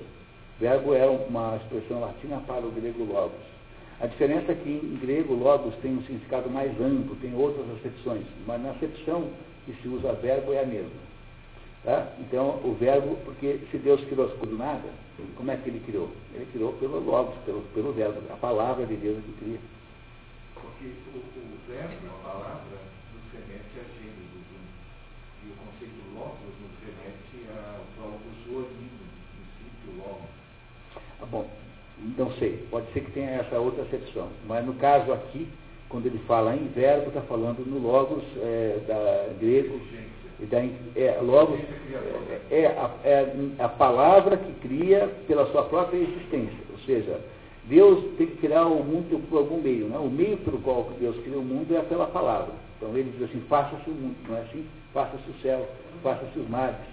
É, está assim no Gênesis, né? A palavra cria do nada, porque é a palavra de Deus. E é isso que os criacionistas chamam de criação invisível? É. Só que cuidado com isso, porque o problema do criacionismo é o seguinte, para, para fins teológicos, é absolutamente indiferente se existe ou não evolucionismo. Por quê? Porque para o, para a ideia, para o, o, o ponto de vista teológico, Deus criou o mundo. Agora, o problema que nasce depois é saber como. Só esse. Por quê? Se Deus criou o mundo de uma vez só, devagar, aos poucos, por capítulo, quer dizer, se, se, Deus criou o mundo primeiro com os unicelulares, depois não sei o quê, se depois, entendeu? Quer dizer, se, se isso foi feito assim, ou se as coisas todas existem de alguma maneira ao mesmo tempo, tudo isso é questão para debater depois. Então, quando se faz ressalvas ao evolucionismo, as ressalvas, porque os evolucionistas, que têm, na verdade, uma teoria mitológica sobre esse assunto, eles não gostam de debater as inconsistências da teoria evolucionista. Então, como é que eles fazem? Eles se defendem atacando todos os que duvidam cientificamente do evolucionismo, chamando-os de criacionistas como se fosse uma espécie de, de, de, de, de, de xingamento. Assim. Mas para os teológicos, é tanto faz se tem evolucionismo ou não, porque no fundo, teologicamente, Deus criou o mundo. Veja, porque mesmo que você, tendo não tendo evolucionista, tanto faz, no fundo, no fundo, só existe aquilo que podia, aquilo que tinha a potência de existir antes de existir. Ora, só esse argumento já comprova que o Deus criou o mundo, porque quem é que criou a potência de as coisas existirem? Alguém que está fora desse mundo. Porque a potência das coisas existirem não pode estar no mundo, tem que estar fora, porque o mundo é criado depois da potência. Do mesmo modo que os seus filhos nascem depois que eles têm potência de existir. Eles não podem nascer juntos. É, a potência antecede o ato. Então, para alguém que está olhando é, teologicamente para esse assunto, né, é indubitável que Deus criou o mundo. O que se duvida é que seja desse jeito que os evolucionistas propõem. E era preciso então parar de ficar xingando um ao outro, e era preciso que os evolucionistas topassem discutir se essa explicação é uma explicação boa de verdade. Porque há muitas falhas extraordinárias, não existem fósseis de intermediários, como devia haver mais do que os, normal, os normais. Há muitos, muitos problemas. Agora, esse assunto nunca é debatido cientificamente porque os próprios evolucionistas não aceitam que a sua tese seja criticada cientificamente. E aí reagem a qualquer tentativa de discutir o assunto, xingando o adversário como sendo criacionista. Mas entre as hipóteses da criação do mundo, teológicas, uma está que ele criou ad nihilo, quer dizer, né, criou, criou do nada, que essa hipótese é agostiniana. Mas há outras também. Por que, que não? De certo modo, até o evolucionismo é possível. Dizer, o, nesse, nesse sentido. Só que ele tem dúvidas sobre. Não, peraí, cuidado. Ele, ele é criacionista no sentido de que ele acha que Deus fez o mundo do nada. Sim. Agora, ele tem dúvidas terríveis, em nenhum momento ele se decide sobre se isso foi feito assim. Será que as coisas todas são, já estão meio prontas? Porque, veja, para o darwinismo, as coisas têm um devir completamente inesperado e impossível de prever, porque os bichinhos estão ali vivendo no meio ambiente. De repente tem uma mudança no meio ambiente. Então aquele bichinho que vai existir para frente é um bichinho incógnito. Ninguém sabe o que será. É, mas como ele será, eu não sei. Vai ter de um jeito diferente, não sei qual é. O senhor Agostinho não acredita nisso, não. Ele acha que as formas dos animais são todas pré-determinadas. Portanto, essa diversidade é apenas o cumprimento de uma grande tabela que vai produzindo os animais conforme eles foram pensados.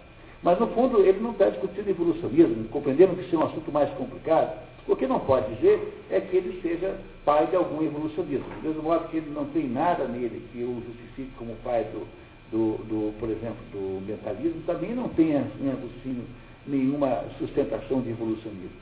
O que ele acha é que não pode fazer um mundo com alguma matéria que já existia, porque como que essa matéria que existia está, está fora do mundo? Ela tem que estar no mundo. Portanto, tem que começar. Não é isso? Ele acha que não é possível que Deus tenha feito o mundo com a sua própria substância, porque isso transformaria o mundo numa coisa igual a ele, igual a Deus. São argumentos lógicos, não são argumentos científicos no sentido moderno da palavra. Portanto, a única solução que ele tem para o problema é essa. E nisso ele está absolutamente convicto. Deus criou o mundo do nada. Só tem essa explicação, que é o que ele chama de criação. Criação é isso. Geração é quando a substância se transmite. E transformação, se não me engano, é isso que ele usa, é quando você modifica alguma coisa numa outra, como, por exemplo, um pouco de plástico que vira uma, uma um pente. Né? Essa ideia é central. Mas ele acha que veio do nada. E essa teoria da evolução, ela não anula a teoria da criação, porque só evolui aquilo que de alguma forma já existe. Pois é, mas, o, mas o, é que os, os evolucionistas não são capazes de raciocinar assim. Você tem toda a razão. Veja, sob um certo ponto de vista, em termos teológicos, a evolução não é uma impossibilidade. Não é impossível. Mas o problema dessa história não é isso. O problema dessa história é que não se quer discutir a teoria da evolução cientificamente. Ora, se o sujeito propõe que a, tudo veio de uma, entendeu? É um trocinho de nada, um, um, sei lá, uma proteína, o que fosse, sei lá, entendeu? E esse negócio, um, um sei lá, um ácido nucleico, o que fosse, tudo, esse negócio veio, veio, veio, veio, veio e virou o Lula. Pô, que evolução tem isso? Não é possível. Pô, mas que evolução tem isso? Eu acho isso altamente improvável. Não é possível uma coisa dessa. Quem tem a solução para o problema é o Luiz Gonzaga, o Luiz Gonzaga, filho do Olavo de Carvalho, né? Que diz o seguinte, olha, se o Brasil, a existência do Brasil, é a maior prova de que não pode ter evolução. Porque se, se é o mais apto que sobrevive, se os inaptos têm que ir desaparecendo, quer dizer, a existência do Brasil é a prova número um que não tem evolução nenhuma, porque não é possível. Então, o Brasil é exatamente o contrário da possibilidade de evolução, não é, é possível. Dizer, eu, eu acho que é, esse problema é assim, quer dizer, ele, ele não tem dúvida nenhuma de que veio do nada. Agora, como foi que as coisas mudaram de aparência, que no fundo essa é a pergunta, né? Mas como é que as coisas mudaram de aparência? Isso ele não sabe também. Ele, no fundo, levanta várias hipóteses, mas ele não sabe, ele não quis resolver esse problema. Tá certo? Continuamos? Vamos lá então. A conversão, reação de Agostinho. Eu, jovem tão miserável, sim, miserável desde despertar de juventude, tinha vos pedido a castidade, nesses termos. Dai-me a castidade e a continência, mas não a dei já. É, eu falei para vocês. Temia que ouvisseis logo e me curasseis imediatamente da doença da concupiscência, que antes preferia exportar que extinguir. Tinha andado por maus caminhos, no sacrifício da superstição, não que estivesse certo dela, mas porque tinha outras verdades que não procurava com piedade e combatia hostilmente. Tá, e agora no item 10 nós vamos entender finalmente o erro dos maniqueístas, tá? Contra os maniqueístas. Logo, admitindo eles que duas vontades combatem num só homem, nem por isso afirmam que contendem duas almas contrárias, uma boa e outra má, formadas de duas substâncias contrárias e de dois princípios também contrários. Vós, Deus verdadeiro, os reprovais, arguís e convenceis, uma vez que o mesmo acontece em vontades diferentes, ambas más, como, por exemplo, quando alguém delibera se há de assassinar um homem a veneno ou a punhal, se há de assaltar essa ou aquela propriedade alheia, quando as não pode apanhar ambas, se se há de servir do dinheiro para comprar o prazer luxurioso ou conservá-lo na avareza, se há de ir ao circo ou, ao teatro, dado o caso de serem no mesmo dia. Acrescento uma terceira deliberação, há de ir roubar a casa alheia, havendo para isso oportunidade. Ajunto uma quarta incerteza, se se há de cometer adultério, patenteando-se com isso simultaneamente a oportunidade. Ora, se todas essas hipóteses se realizassem em dado momento com igual ânsia se desejassem todas, coisas que de modo algum podem acontecer ao mesmo tempo, despedaçariam a alma numa luta de quatro vontades ou mais ainda, pois é tão grande a abundância dos objetos apetecidos. Contudo, eles, os maniqueístas, não têm o costume de afirmar que haja tão grande multidão de substâncias diversas. Olha aqui, pessoal, esse texto aqui que é genial e mata a questão definitivamente. Querem ver só? Sabe onde é que está o problema dos maniqueístas? É por que eles fazem essa confusão toda? Porque eles não entendem que há dois tipos de dualidade. Uma dualidade é, por exemplo, que existe, por exemplo, se eu apagar a luz ali, é, ao apagar a luz, eu não tenho a escuridão. E se eu acender a luz, não volta à claridade. Portanto, entre a luz e a escuridão, há uma necessidade de escolha. Porque eu não posso ter as duas coisas ao mesmo tempo. Daria para ter aqui, ao mesmo tempo, luz apagada e acesa? Não. Então, como eu não posso ter as duas coisas ao mesmo tempo, a luz e a escuridão mutuamente se excluem. Uma exclui a outra. Eu não posso ter as duas ao mesmo tempo.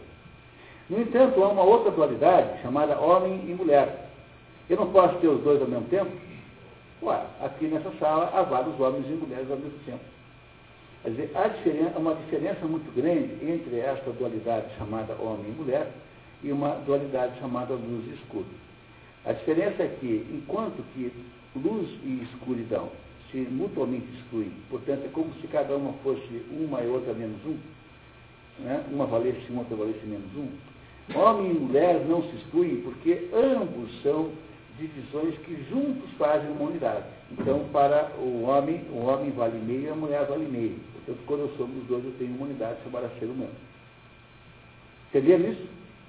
Que tem uma diferença extraordinária entre esses dois tipos de dualidade? Pois os maniqueístas pensam que o bem e o mal é como homem e mulher, quando na verdade é como escuridão e luz. Quer dizer, eu não posso escolher os dois ao mesmo tempo. Quando eu escolho um, o outro não existe. E essa é a razão pela qual eu não posso lidar com o mal como se fosse uma substância, porque na verdade ele é apenas ausência. O que é escuridão? A ausência de luz. Entenderam a diferença agora? É isso que ele está dizendo aqui. Esse é o erro fundamental dos maniqueístas. Entenderem a, a dualidade é, luz, é, o bem e mal, como se fosse homem e mulher, como se fosse matéria é, purusha e prakriti, yin e yang, é, forma, e conteúdo, forma e matéria, todas essas dualidades naturais que existem no mundo manifestado, são todas dualidades que convivem. Eu tenho, nesse, nesse objeto aqui, eu tenho a matéria chamada celulose, sei lá o que for, papel, fibras vegetais, e tenho a cara de um livro. Nessa dualidade, quem é que subordinou quem? O livro subordina o papel. É que eu não me refiro só ao papel, mas a livro. Então, isso aqui também é um pedaço de matéria que foi subordinada pela forma do relógio. Então, as coisas que são complementares podem ser consideradas juntas, mas tudo, é, escuridão e, e luminosidade não. O bem e o mal vão nessa mesma condição. Portanto, não podem existir ao mesmo tempo. E os maniqueístas fazem essa confusão, é por isso que constroem essa bobagem toda a partir disso. Só uma pergunta, quando hoje falam em Satã e tal, como opositor de Deus, e algumas religiões até pregam isso de uma forma, né? Não é uma espécie de maniqueísmo isso também? É, é, quando é entendido assim popularmente, né? Porque para o cristianismo isso não tem cabimento nenhum, porque Deus não tem inimigos. Deus não pode ter opositores, Deus não tem opositor nenhum. Então, o que, que é o demônio do ponto de vista cristão? O demônio do ponto de vista cristão é um aspecto, é um aspecto angélico. É um aspecto angélico decaído, mas angélico. Quer dizer, o que, que são os anjos, metafisicamente? Eles são aspectos da mente de Deus. Entre os aspectos da mente de Deus tem um que, de alguma maneira, é contrário ao homem. Não porque ele nos tem mal contra, mas porque nós somos muito mal agradecidos, muito desgraçados, muito chatos, muito, nós fazemos uma show de desaforo o tempo todo. Então tem alguma coisa no, em Deus que é contrário. É como um pai que tem um filho é, que se comporta mal, que faz coisas indevidas, que não respeita. Tem ali alguma coisa que é contrário ao homem. Então o que é o, o diabo metafisicamente? É um aspecto da mente de Deus contrário ao homem que serve como o quê? como obstáculo para que o homem cumpra com algum mérito o seu trajeto de santidade. Pois isso aqui é o diabo do ponto de vista cristão. Dizer, ele não é inimigo de Deus de modo nenhum, porque Deus não pode ter inimigo nenhum. Agora, achar que fazer um culto satânico é alguém que acha que o diabo existe é, metafisicamente, porque o diabo pode até existir fisicamente, ele pode ser representado fisicamente pelas forças, digamos aí, sutis do mundo sutil. Ele pode ter forças malignas com aparência diabólica reais, concretas, tudo isso pode existir. Mas metafisicamente não pode existir de modo nenhum. Então, o sujeito que faz o culto satânico não tem a menor ideia disso. Ele acredita que, que, que o diabo é uma substância do mesmo tamanho que Deus. Pois isso não pode ser, porque quem teria feito o mundo então? Ah, cada um fez metade, mas como é que eles repartiram? Como é que cada um fez? Um fez o, o do, do, do Equador para baixo, foi o diabo, certamente. e outro fez o Equador para cima, entendeu? Tá? Então, como é que é? é? Um fez os vascaínos, outro fez os flamenguistas. Tal. No fundo, no fundo, nada disso sustenta. Compreenderam como agora Santo Agostinho mata essa questão? Explica isso. Continuamos? Tá? Vamos lá então. Estamos na conversão. Oi.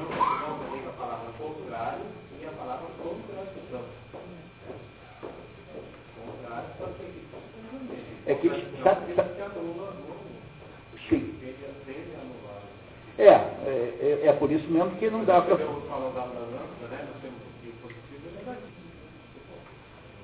Então, mas você compreende que na, na, na, na, na essência da explicação, eu não consigo ter simultaneamente, eu posso ter homens e mulheres vivendo simultaneamente, mas a escuridão e a claridade não. não. Isso mesmo, tá. Continuamos? Doze, filha, a conversão. Agora, Santo Agostinho se converte, pessoal. Assim falava e chorava, oprimido pela mais amarga dor do coração. Eis que de súbito ouço uma voz vindo da casa próxima. Ele está embaixo de uma figueira, angustiadíssimo. Tá? Não sei se era de menino ou de menina. Cantava e repetia frequentes vezes. Toma e lê, toma e lê. Toma e lê, toma e lê, toma e lê, lembra? Toma e lê.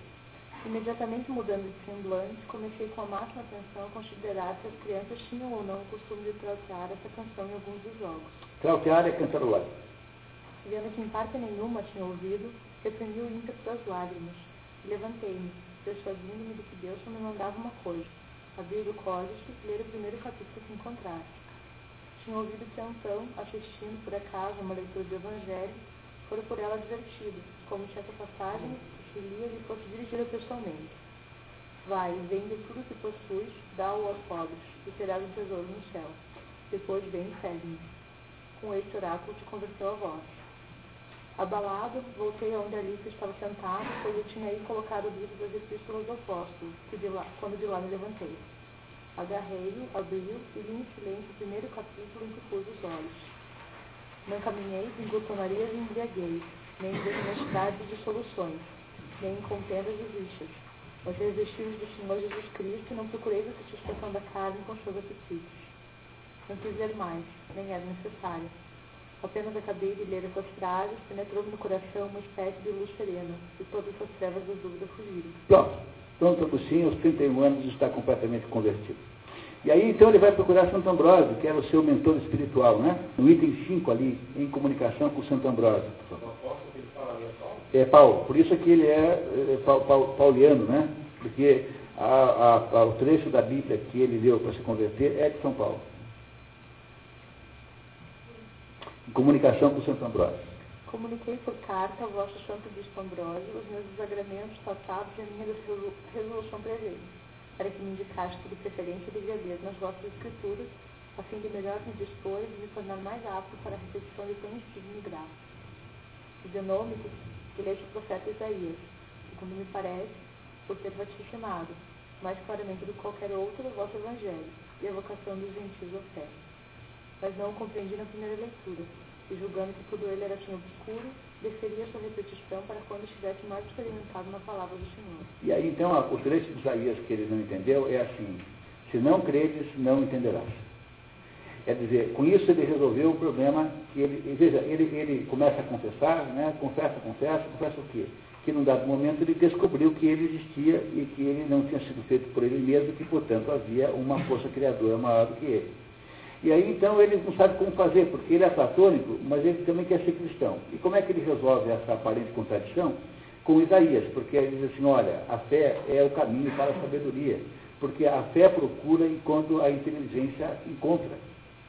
A inteligência só encontra quando a fé procura.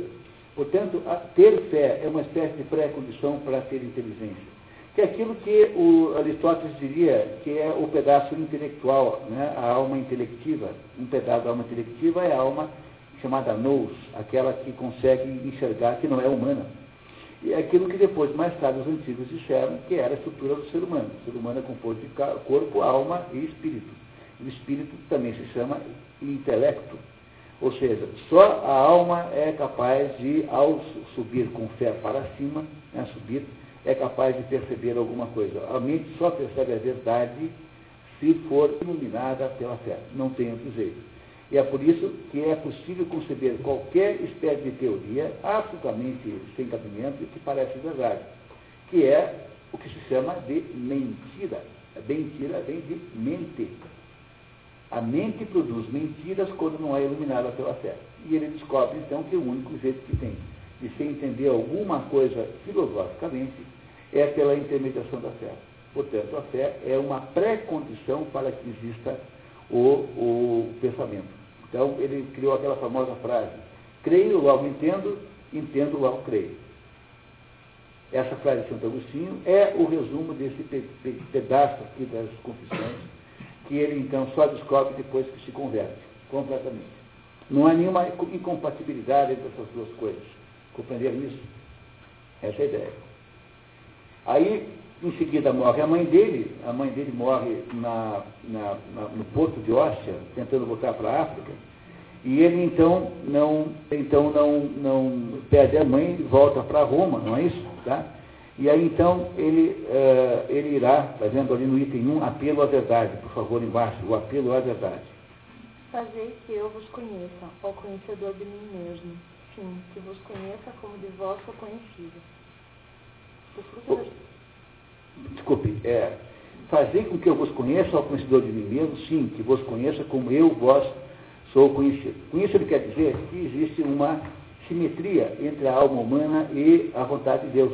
Porque se nós somos a imagem e semelhança de Deus, não seria, no caso humano, que isso aconteceria naquelas partes que nós compartilhamos com os animais. Portanto, é só apenas da alma, em que nós somos diferentes, que estaria expressa essa, essa impressão da existência de Deus, era a nossa alma. Portanto, conhecer a própria alma é, de alguma maneira, poder conhecer Deus, enquanto for possível a um ser humano conhecer Deus. E aí, então, ele descobre a importância absoluta da memória. Da memória, porque é a memória que unifica tudo, em última análise. A memória não é o que ele andou exercitando nas confissões o tempo todo. E agora ele dará um sentido filosófico para a memória, que é o que está ali no item 6, por favor. 6, quem é Deus? A página seguinte. Perguntei-o à terra e disse-me, eu não sou. E tudo que nela existe respondeu-me o mesmo. Interroguei o mar, os abismos e os restos animados e vivos e responderam-me, não somos o teu Deus, busca-o acima de nós. Olha que maravilha de texto poético que é esse aqui, uma maravilha. Perguntei aos ventos que sopram e ao ar com seus habitantes. E o ar com seus habitantes respondeu-me, Inaxímenes está enganado, eu não sou teu Deus. Interroguei o céu, o sol, a lua, as estrelas e disseram-me: Nós também não somos o Deus que procura. Disse a todos os seres que me rodeiam as portas da carne: Já que não sois meu, meu Deus, falai-me do meu Deus. Dizei-me, ao menos, alguma coisa dele. Eles clamaram com alarido. Foi ele quem nos criou. Pronto, agora Agostinho descobriu, porque descobriu que ele existe, que não foi ele que fez mesmo. Que alguém criou a ele e todas essa bicharada também. Entendeu? Ele descobriu agora que ele é resultado de uma ação. Portanto, ele não fica como o Descartes, precisando da muleta da fé para saber que o mundo existe, mas ele tem certeza que o mundo existe. E diz assim, mesmo quando eu não, não acerto, mesmo quando eu erro e me engano, eu continuo eh, achando que eu existo, porque como é que eu iria me enganar se eu não existisse? Né? Esse é um argumento agostiniano também, extraordinariamente poderoso. Então, por favor, continua, por. Dirigi-me então a mim mesmo e perguntei-me: E tu, quem és? Um homem, respondi. Serve-me um corpo e uma alma. O primeiro é exterior, a outro interior. Dessas duas substâncias, a qual deveria eu perguntar quem é o meu Deus, que já tinha procurado com o corpo, desde a terra ao céu, até onde pude enviar como mensageiro os raios dos meus olhos? A parte interior, que é a melhor. Na verdade, a ela é que os mensageiros do corpo remetiam como um presidente juiz, as respostas do céu, da terra e de todas as coisas que nele existem, e que diziam, não somos Deus, mas foi Ele que nos criou. O homem interior conheceu esta verdade pelo ministério do homem exterior. Ora, eu, homem interior, alma, eu conhecia também pelos sentidos do corpo. Perguntei pelo meu Deus a massa do universo e respondeu-me, não sou eu, mas foi Ele que me criou. Portanto, as lembranças que você tem da sua vida as reminiscências que você tem na sua vida, no fundo, é, são a revelação de que existe alguma coisa, um fundamento em, em torno do qual você existe. E ele dará aqui uma importância gigantesca para a memória, agora no item 11, a memória e as ideias natas. Quantas dessas espécies nos trazem à nossa memória as quais já antes havíamos encontrado, e como já exprimi, as que tivemos como que amamos nós somos de parecer que já aprendemos e conhecemos essas coisas. Mas se deixar de recordar, ainda que seja por pequeno espaço de tempo, de novo emergem e como que se escapam para esconderijos mais profundos. E assim como fossem novos, é necessário pensar, segunda vez, nesses conhecimentos existentes na memória, pois não tem outra habitação, e juntá-los, cogenda, novamente, para que se possa saber. Quer dizer, precisamos dos coligir. Reunir, coligir é reunir, tá? Subtraindo a uma espécie de dispersão. E daqui, cogenda, cogo, é que vem cogitare, pois cogo e cogito são como água e agito, facho e facito.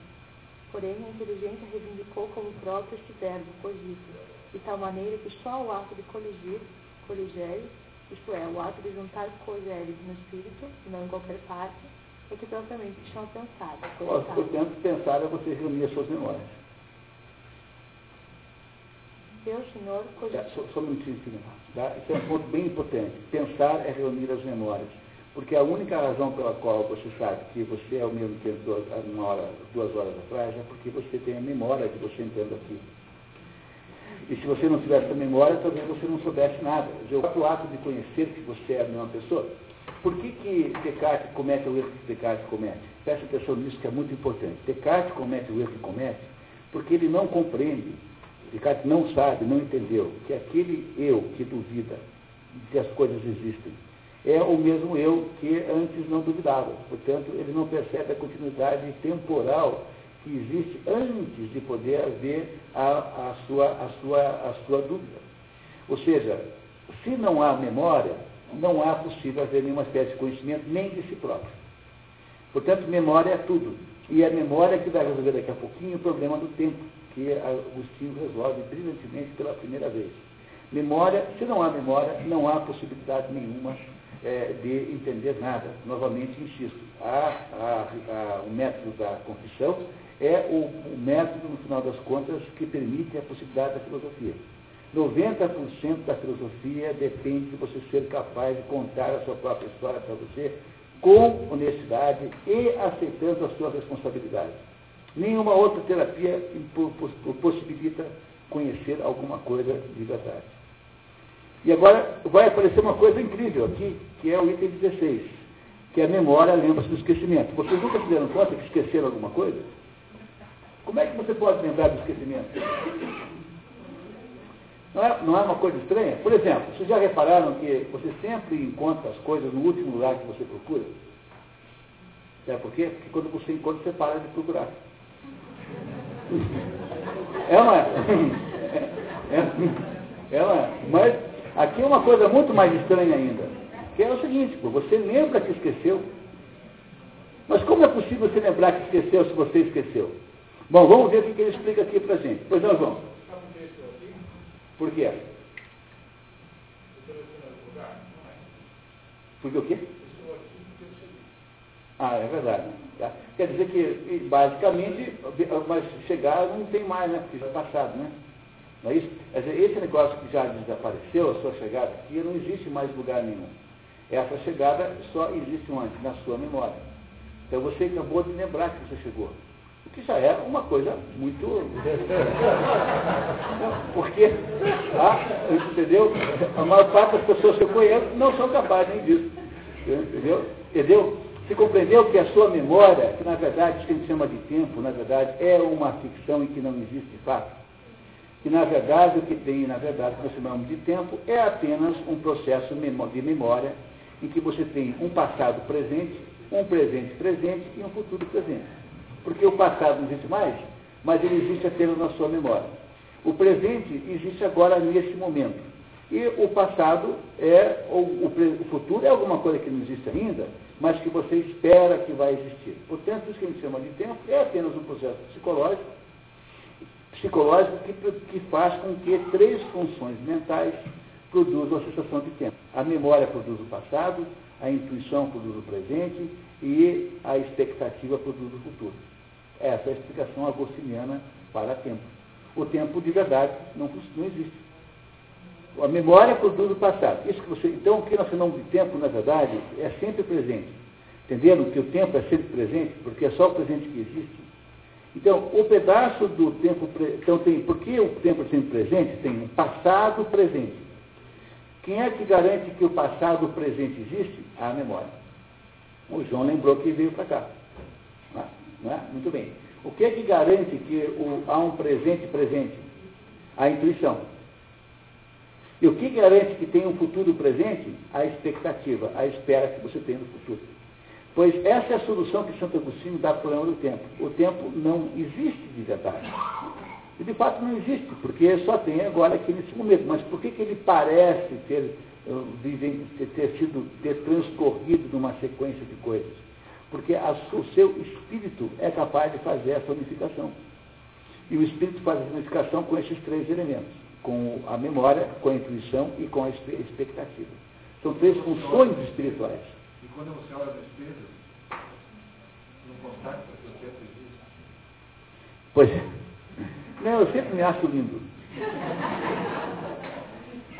Entenderam, entenderam essa ideia? Renata, por favor.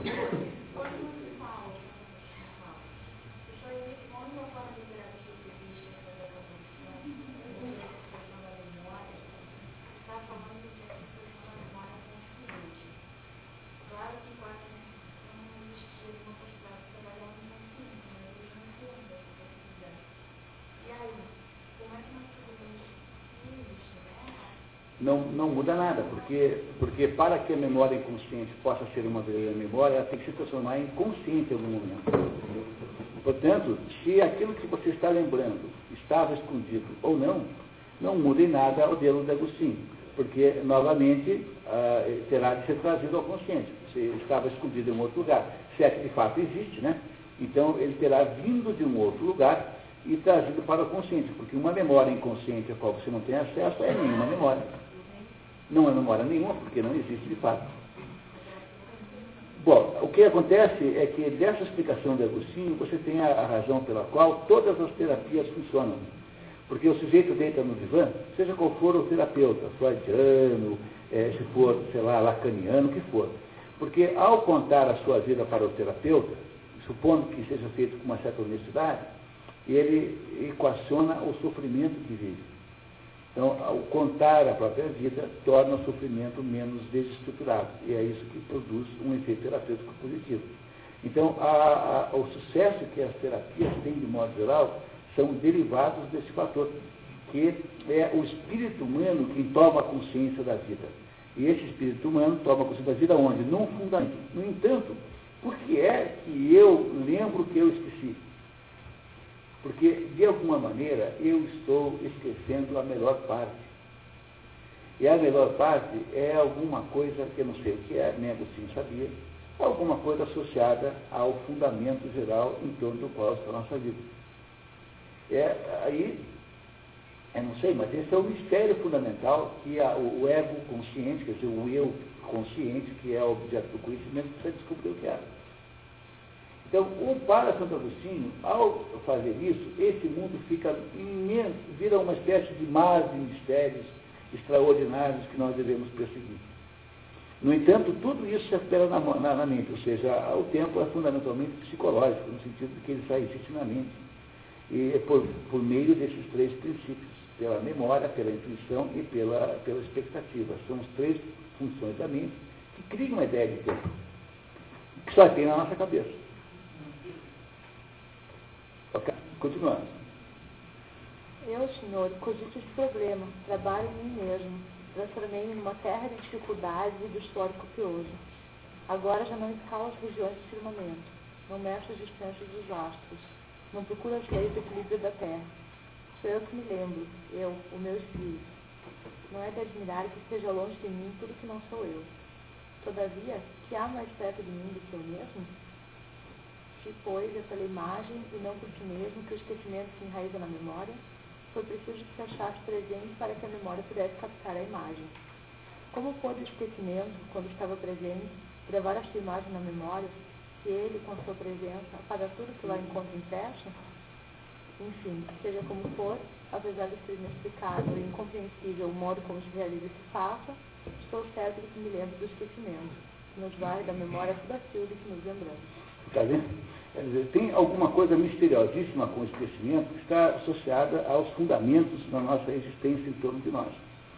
Essas coisas são extremamente válidas até hoje, sabe? Não há nada disso que tenha sido derrubado de alguma maneira.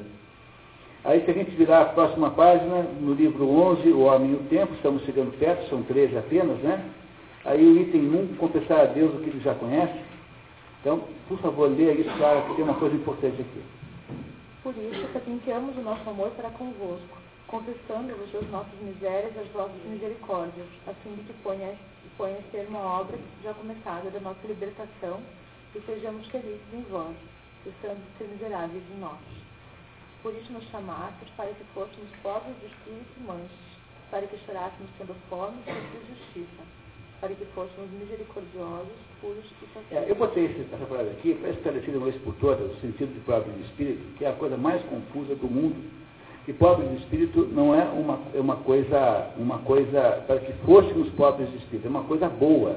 Isso é bom ser pobre de espírito, mas de modo geral interpreta-se isso como sendo defeituoso. Mas que é pobre de espírito? Pobre de espírito é você ter poucas opiniões soberbas, você ter uma pobreza de opiniões, uma pobreza de interpretações, ou seja, ter capaz de ter humildade frente aos mistérios do mundo. É isso que significa pobre de espírito, portanto, é uma coisa boa ser pobre de espírito. Ser humilde é ser pobre de espírito. Não é isso? E aí, por último, aqui nessa nós vamos rapidamente por fim, cinco, a palavra criadora, que é o Logos, o verbo. Tá? Muito bem, tá? vamos lá. Todas essas criaturas vos louvam como Criador de tudo. Mas de que modo as fazeis? Como fizestes, meu Deus, o céu e a terra. Sem dúvida não fizeste o céu e a terra no céu ou na terra, nem no ar ou nas águas, porque também estes pertencem ao céu e à terra. Nem criastes o universo e o universo, porque antes de criar-vos não havia espaço onde pudesse existir. Nem tinhas à mão matéria alguma com que modelasses o céu e a terra Nesse caso, de onde seria essa matéria que vós não criareis e com a qual pudesseis fabricar alguma coisa?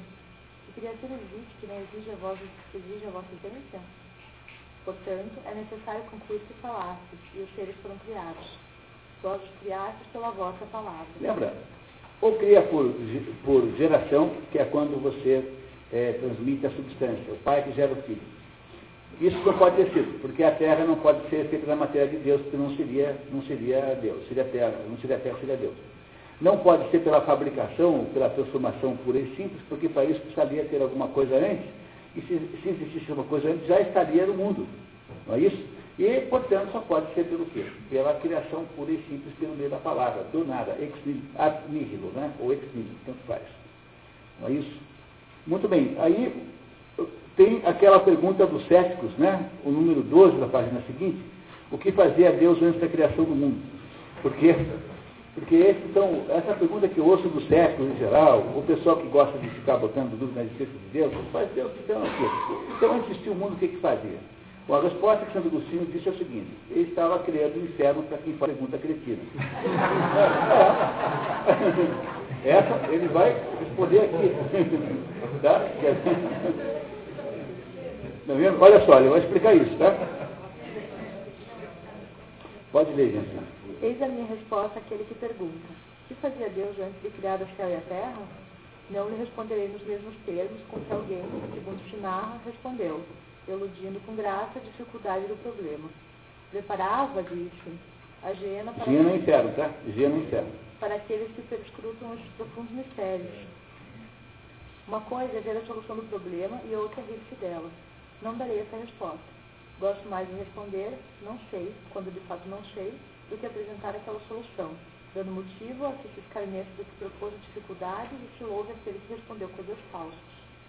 Mas eu digo, meu Deus, que sois o Criador de tudo, que foi criado. Se pelo nome de céu e terra de compreendem todas as criaturas, não temo afirmar que antes de criar o céu e a terra não fazias coisa alguma. Pois, se tivesse feito alguma coisa, que poderia ser, senão criatura vossa? Oxalá eu soubesse tudo que me importa conhecer, como sei que Deus não fazia nenhuma criatura antes que se fizesse alguma criatura. A explicação é bem simples. Quer dizer, se é que pode chamar isso de simples. Mas é assim, Deus criou o tempo junto com o mundo. Não há tempo fora do mundo. Portanto, a pergunta, o que Deus fazia antes do mundo, não tem nenhum cabimento, porque ela não, não, não se aplica a noção de o que fazer. Ou seja, se fa fazer alguma coisa implica o que implica o devir, a modificação. Portanto, não havendo nada, não havendo devir, não há por que dizer o que estava fazendo, porque a verdade aqui, nesse caso, é muito simples. Mas a explicação do Agostinho é que o tempo não existe no mundo de Deus. O tempo só existe, o tempo é um processo de medição das coisas do mundo. O tempo só existe se o mundo existe. Para Deus não há tempo. É por essa razão que uh, Meister Eckhart, aquele bispo, dizia: Deus está fazendo o mundo agora. Quer dizer, para Deus não há a diferença de, de antes, depois e agora. É por essa razão também que Boécio depois explicará um pouco mais tarde, dali a 100 anos, que não há nenhuma incompatibilidade entre o livre-arbítrio e a presença de Deus, porque Deus sempre sabe o que está acontecendo e ao mesmo tempo que você pode decidir sempre o que você quiser, porque para Deus todas as coisas acontecem simultaneamente. Ou seja, isso que nós chamamos de nós chamamos de tempo é uma medida do mundo, é apenas do mundo. Logo, o que Deus fazia antes do tempo existir é alguma coisa inescrutável, ninguém pode saber isso, porque seguramente nada que implicasse tempo, porque tempo não há. Portanto, se não há nada que implicasse tempo, a própria pergunta é completamente descabida. Pois não, João? Então, mas a resposta é que tem uma resposta. Deus fazendo o mundo, ora, ele estava projetando. É, mas, mas, mas estar projetando, pensa bem, estar projetando implica numa ação ao longo do tempo. É difícil de entender isso, porque nós aqui, pobres mortais, só conhecemos o mundo no tempo, mas o tempo não existe fora do, do, do, do o tempo não existe fora do mundo. Entenderam isso? Tá? Muito bem. Então, com isso, né? Então, o que, que acontece embaixo? O Eterno hoje. Quer ler, por favor, filhinha 13? Sendo, pois, vós o obreiro de todos os tempos, se é que existiu algum tempo antes da criação do céu e da terra, por que razão te diz que vos obstines de toda obra? Efetivamente fostes vós que criastes esse mesmo tempo. Nem ele podia decorrer antes de criar. Há uma espécie de infinito presente atemporal. Seja, o que existe fora do mundo é um infinito presente atemporal. Não esqueçam essa, essa expressão, por favor. Tá? Então, isso que o tempo que existe fora do mundo é o infinito presente atemporal. Que é alguma coisa difícil de entender. Eu sei. Mas é desse mundo tantos mistérios, não haveria que ser esse mais fácil que os outros. É, mas é, é um presente atemporal, é um presente que é instantâneo. É uma instantaneidade que não se tem, não se, não se, não se passa no tempo. Essa é uma descoberta extraordinária que Santo Agostinho faz, porque essa teoria sobre tempo não foi nunca derrubada. Não tem explicação melhor sobre tempo do que essa aqui. Então, o tempo que existe fora do mundo é o infinito presente atemporal, quer dizer, um presente que não é, está associado ao devir, quer dizer, é um presente que não está associado à sucessão das coisas. Quem tem a percepção de sucessão somos nós, mas é só psicológica, porque no fundo o tempo aqui também não existe. Nós que escrevemos livros de história colocando datas. Porque no fundo, no fundo, só existe é essa temporalidade aqui. A diferença é que a nossa temporalidade aqui, é, o nosso presente aqui é contaminado pelo lado esquerdo da memória, pelo lado direito da perspectiva. E Deus não, porque para ele acontecem todas as coisas ao mesmo tempo.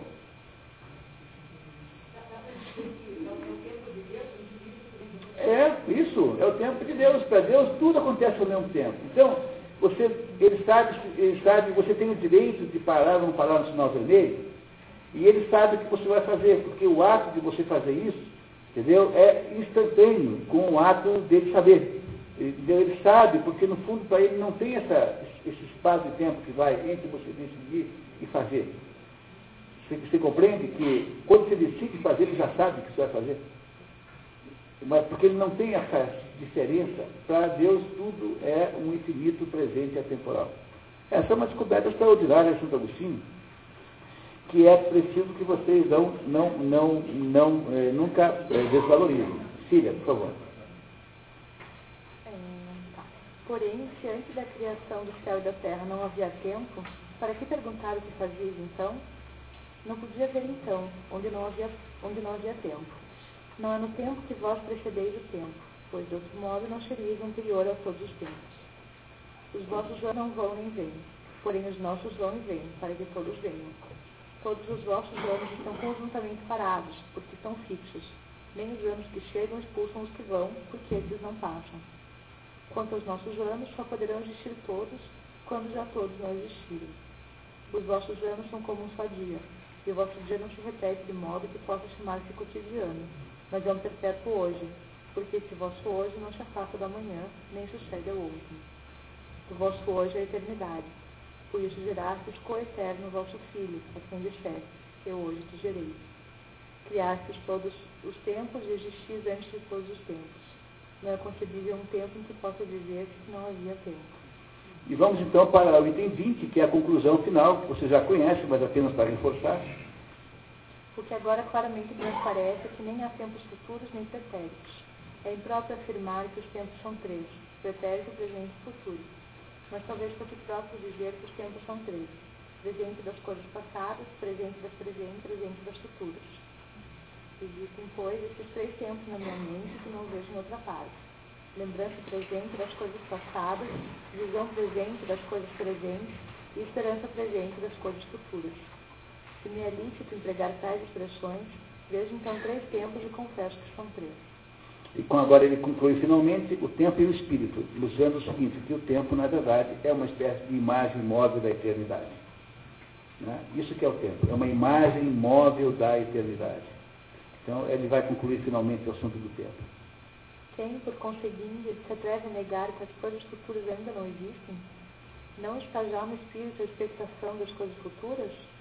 Quem pode negar que as coisas pretéritas já não existem? Mas está ainda na alma a memória das coisas passadas. E quem contesta que o presente carece de espaço, porque passa no momento? Contudo, a atenção perdura, e através dela continua a retirar-se que era presente. Portanto, o futuro não é um tempo longo, porque ele não existe. O futuro longo é apenas a longa estação do futuro. Nem é longo o tempo passado porque não existe, mas o pretérito longo outra coisa não é, senão a longa lembrança do passado. Portanto, o tempo é, fundamentalmente, uma, tem uma existência psicológica, está dentro da alma humana e não em outro lugar qualquer.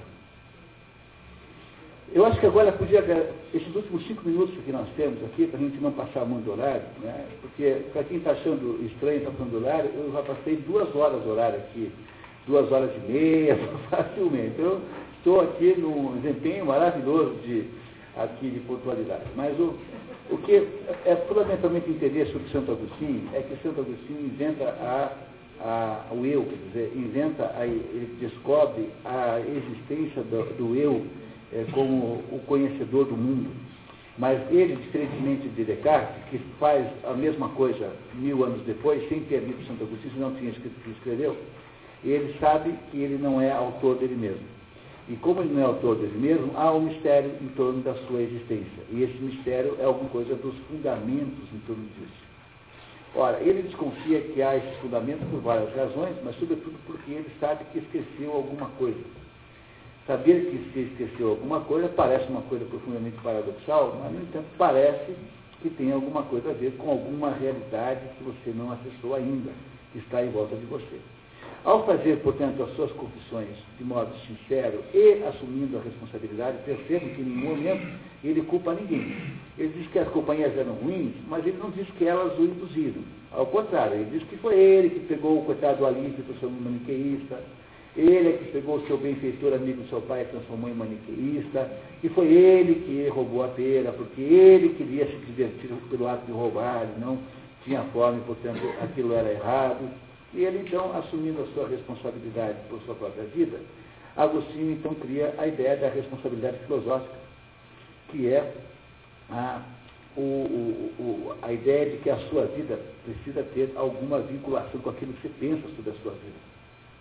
Porque se você não faz assim, você só cria farsantes filosóficos, que são pessoas que falam de filosofia, porque nem filósofos são, porque eles, não se, eles nem se caem em contradição, porque no fundo, no fundo, eles, não, eles são apenas é, faladores, né? são pessoas que falam de assuntos filosóficos. Mas um filósofo de verdade, porque a filosofia só pode existir enquanto é executada, enquanto é, é realizada, uma filosofia não é falar de filosofia, como nós estamos fazendo aqui agora, nós não estamos filosofando. Eu estou comentando com vocês determinadas características de um determinado filósofo. Então, o filósofo que quer ser filósofo de verdade, ele precisa ter a consciência dele que é, e entender que essa consciência dele, ele, que ele não entende bem como ele é. Se você não entende bem como você é, então você já tem alguma possibilidade de entender alguma coisa. É, no fundo é socrático, não tem a menor dúvida. Tá? No fundo está lá no oráculo de Delfos, tá? conhece a si mesmo. Que é uma ideia anterior a Sócrates, que estava lá quando Sócrates mandou aquele amigo dele lá trazer para o julgamento, né? A ideia do conhece a si mesmo é essa mesma. É o que diz o Ortega Gasset. Você é a sua biografia. Né? O Ortega Gasset que dizia isso. Você é a sua biografia. Então, a partir do momento em que ele é capaz de fazer esse mecanismo, abre-se a possibilidade de compreensão os mistérios aos pedaços. Mas é claro que essa compreensão que ele vai fazendo dos mistérios é uma, é uma compreensão imperfeita. Por que, que é imperfeita? Porque o mundo nunca consegue aparecer à nossa mente com uma clareza absoluta. Então, você quando está percebendo a estrutura física disso aqui, você não está vendo as moléculas, você não está compreendendo como é que está funcionando aqui a química dos elementos aqui dentro, enfim. É muito difícil de entender tudo ao mesmo tempo. Como o mundo nunca se demonstra para você com clareza total, ou seja, como ele não emite informações sobre ele mesmo de modo pleno, completo e abrangente, então, no fundo, a percepção que nós temos do mundo é sempre uma percepção limitada, o que não quer dizer que a nossa mente produza o mundo. Que esse é o grande engano do mundo moderno, essa é a maior de todas as barbaridades de todas, é supor isso, que a nossa mente produz o mundo. Pois se essa para Santo Agostinho, ele morria. Ele dizia, nem o Fausto me falou uma coisa dessa. Tá? Né? Né? E ia desmaiar na hora, assim. Né? É isso? Nem nos meus piores dias de ladrão de peras eu fui tão maligno como o sujeito que fala uma coisa dessa. Então ele sabe muito bem que ele não pode ter sido inventor do mundo, porque se ele sabe que ele não se criou, então ele não inventou o mundo. Pois é dessa humildade, subindo, né? Então, podendo, então, tendo fé, é, que você ativa a possibilidade intelectual de compreender alguma coisa. Quando você entra dentro de você e você entende mais ou menos o que há de reflexo divino na sua alma, é que você, então, pela fé, consegue produzir um conhecimento sobre o mundo, que é esse conhecimento que o Agostinho produziu. Há inúmeros outros pedaços de Santo Agostinho que não estão nas confissões, são muito interessantes. Por exemplo, ele resolve o problema da, da ressurreição da carne, que, da carne, que é uma coisa um pouquinho complicada, porque todo mundo acha estranho que a carne vai é, é, é, ressuscitar. Assim, olha, a carne ressuscita, mas não na forma humana. É uma carne transfigurada. Do mesmo modo que Jesus Cristo é o Espírito que se torna carne, nós teremos carne que nos tornaremos Espírito. É, um, é, um, é uma, das, uma das soluções importantes para o problema da ressurreição, porque como é que nós vamos ressuscitar como carne? A gente não vai voltar a ter esse mesmo corpo, mas isso também não será apenas espírito. Né? Também não será mesmo exatamente espírito Há uma, uma, uma, uma filosofia moral de, uh, de Agostinho que é extraordinária, diz assim, olha, tem quatro tipos de variáveis. Então tem duas variáveis, duas a duas, que é assim, as coisas que são imutáveis e são mutáveis. E as coisas que são para a fruição e as coisas que são para o. As coisas que são para a fruição e são mutáveis não devem ser evitadas ao máximo, que é a vida que vive. As coisas que são mutáveis e são para uso são as coisas necessárias à vida, devem ser usadas. As coisas que são imutáveis e são para a fruição não existem. E as coisas que são mutáveis, imutáveis e são para, para uso, e são para a fruição, essas devem, essas são o caminho do céu. A teologia moral, a filosofia moral de São Agostinho reduz essas quatro eh, possibilidades só. É um sujeito que cria aos pouquinhos toda a cara do cristianismo que iria se montar ali para frente, mas o faz na medida em que ele faz o quê? Em que ele produz uma introversão humilde, tá? introversão sincera, e aí, agregando elementos platônicos ao, ao, ao, às escrituras, ele produz uma solução que é dar ao platonismo um status muito maior do que tinha antes, dizendo assim, olha, isso que Platão diz que são as ideias, estão, mas estão na mente de Deus. Coisa que Platão nunca foi capaz de dizer. E isso que Platão diz que, que são as reminiscências que nós temos do mundo das perfeições, são as iluminações. Só existe conhecimento se Deus iluminar a nossa mente, a nossa alma. E essa iluminação vem de você pedir a Ele que faça isso, porque afinal de contas, vocês já sabem, a filosofia, a, a teologia, de, de, a escatologia de Santo Agostinho pressupõe que ninguém salva-se sozinho sem a graça. Portanto, não há possibilidade de conhecimento sem humildade. Tem que ir lá pedir ajuda mesmo Porque, não esqueçam, um ladrão foi salvo, mas não se entusiasmem, porque o outro foi condenado. Essa é a ideia central, digamos assim, que dá para fazer nessas míseras quatro horas que nós estamos aqui, sobre a filosofia de Santo Agostinho. É, eu sugiro que vocês leiam o livro inteiro, mais uma vez, vale a pena, é muito interessante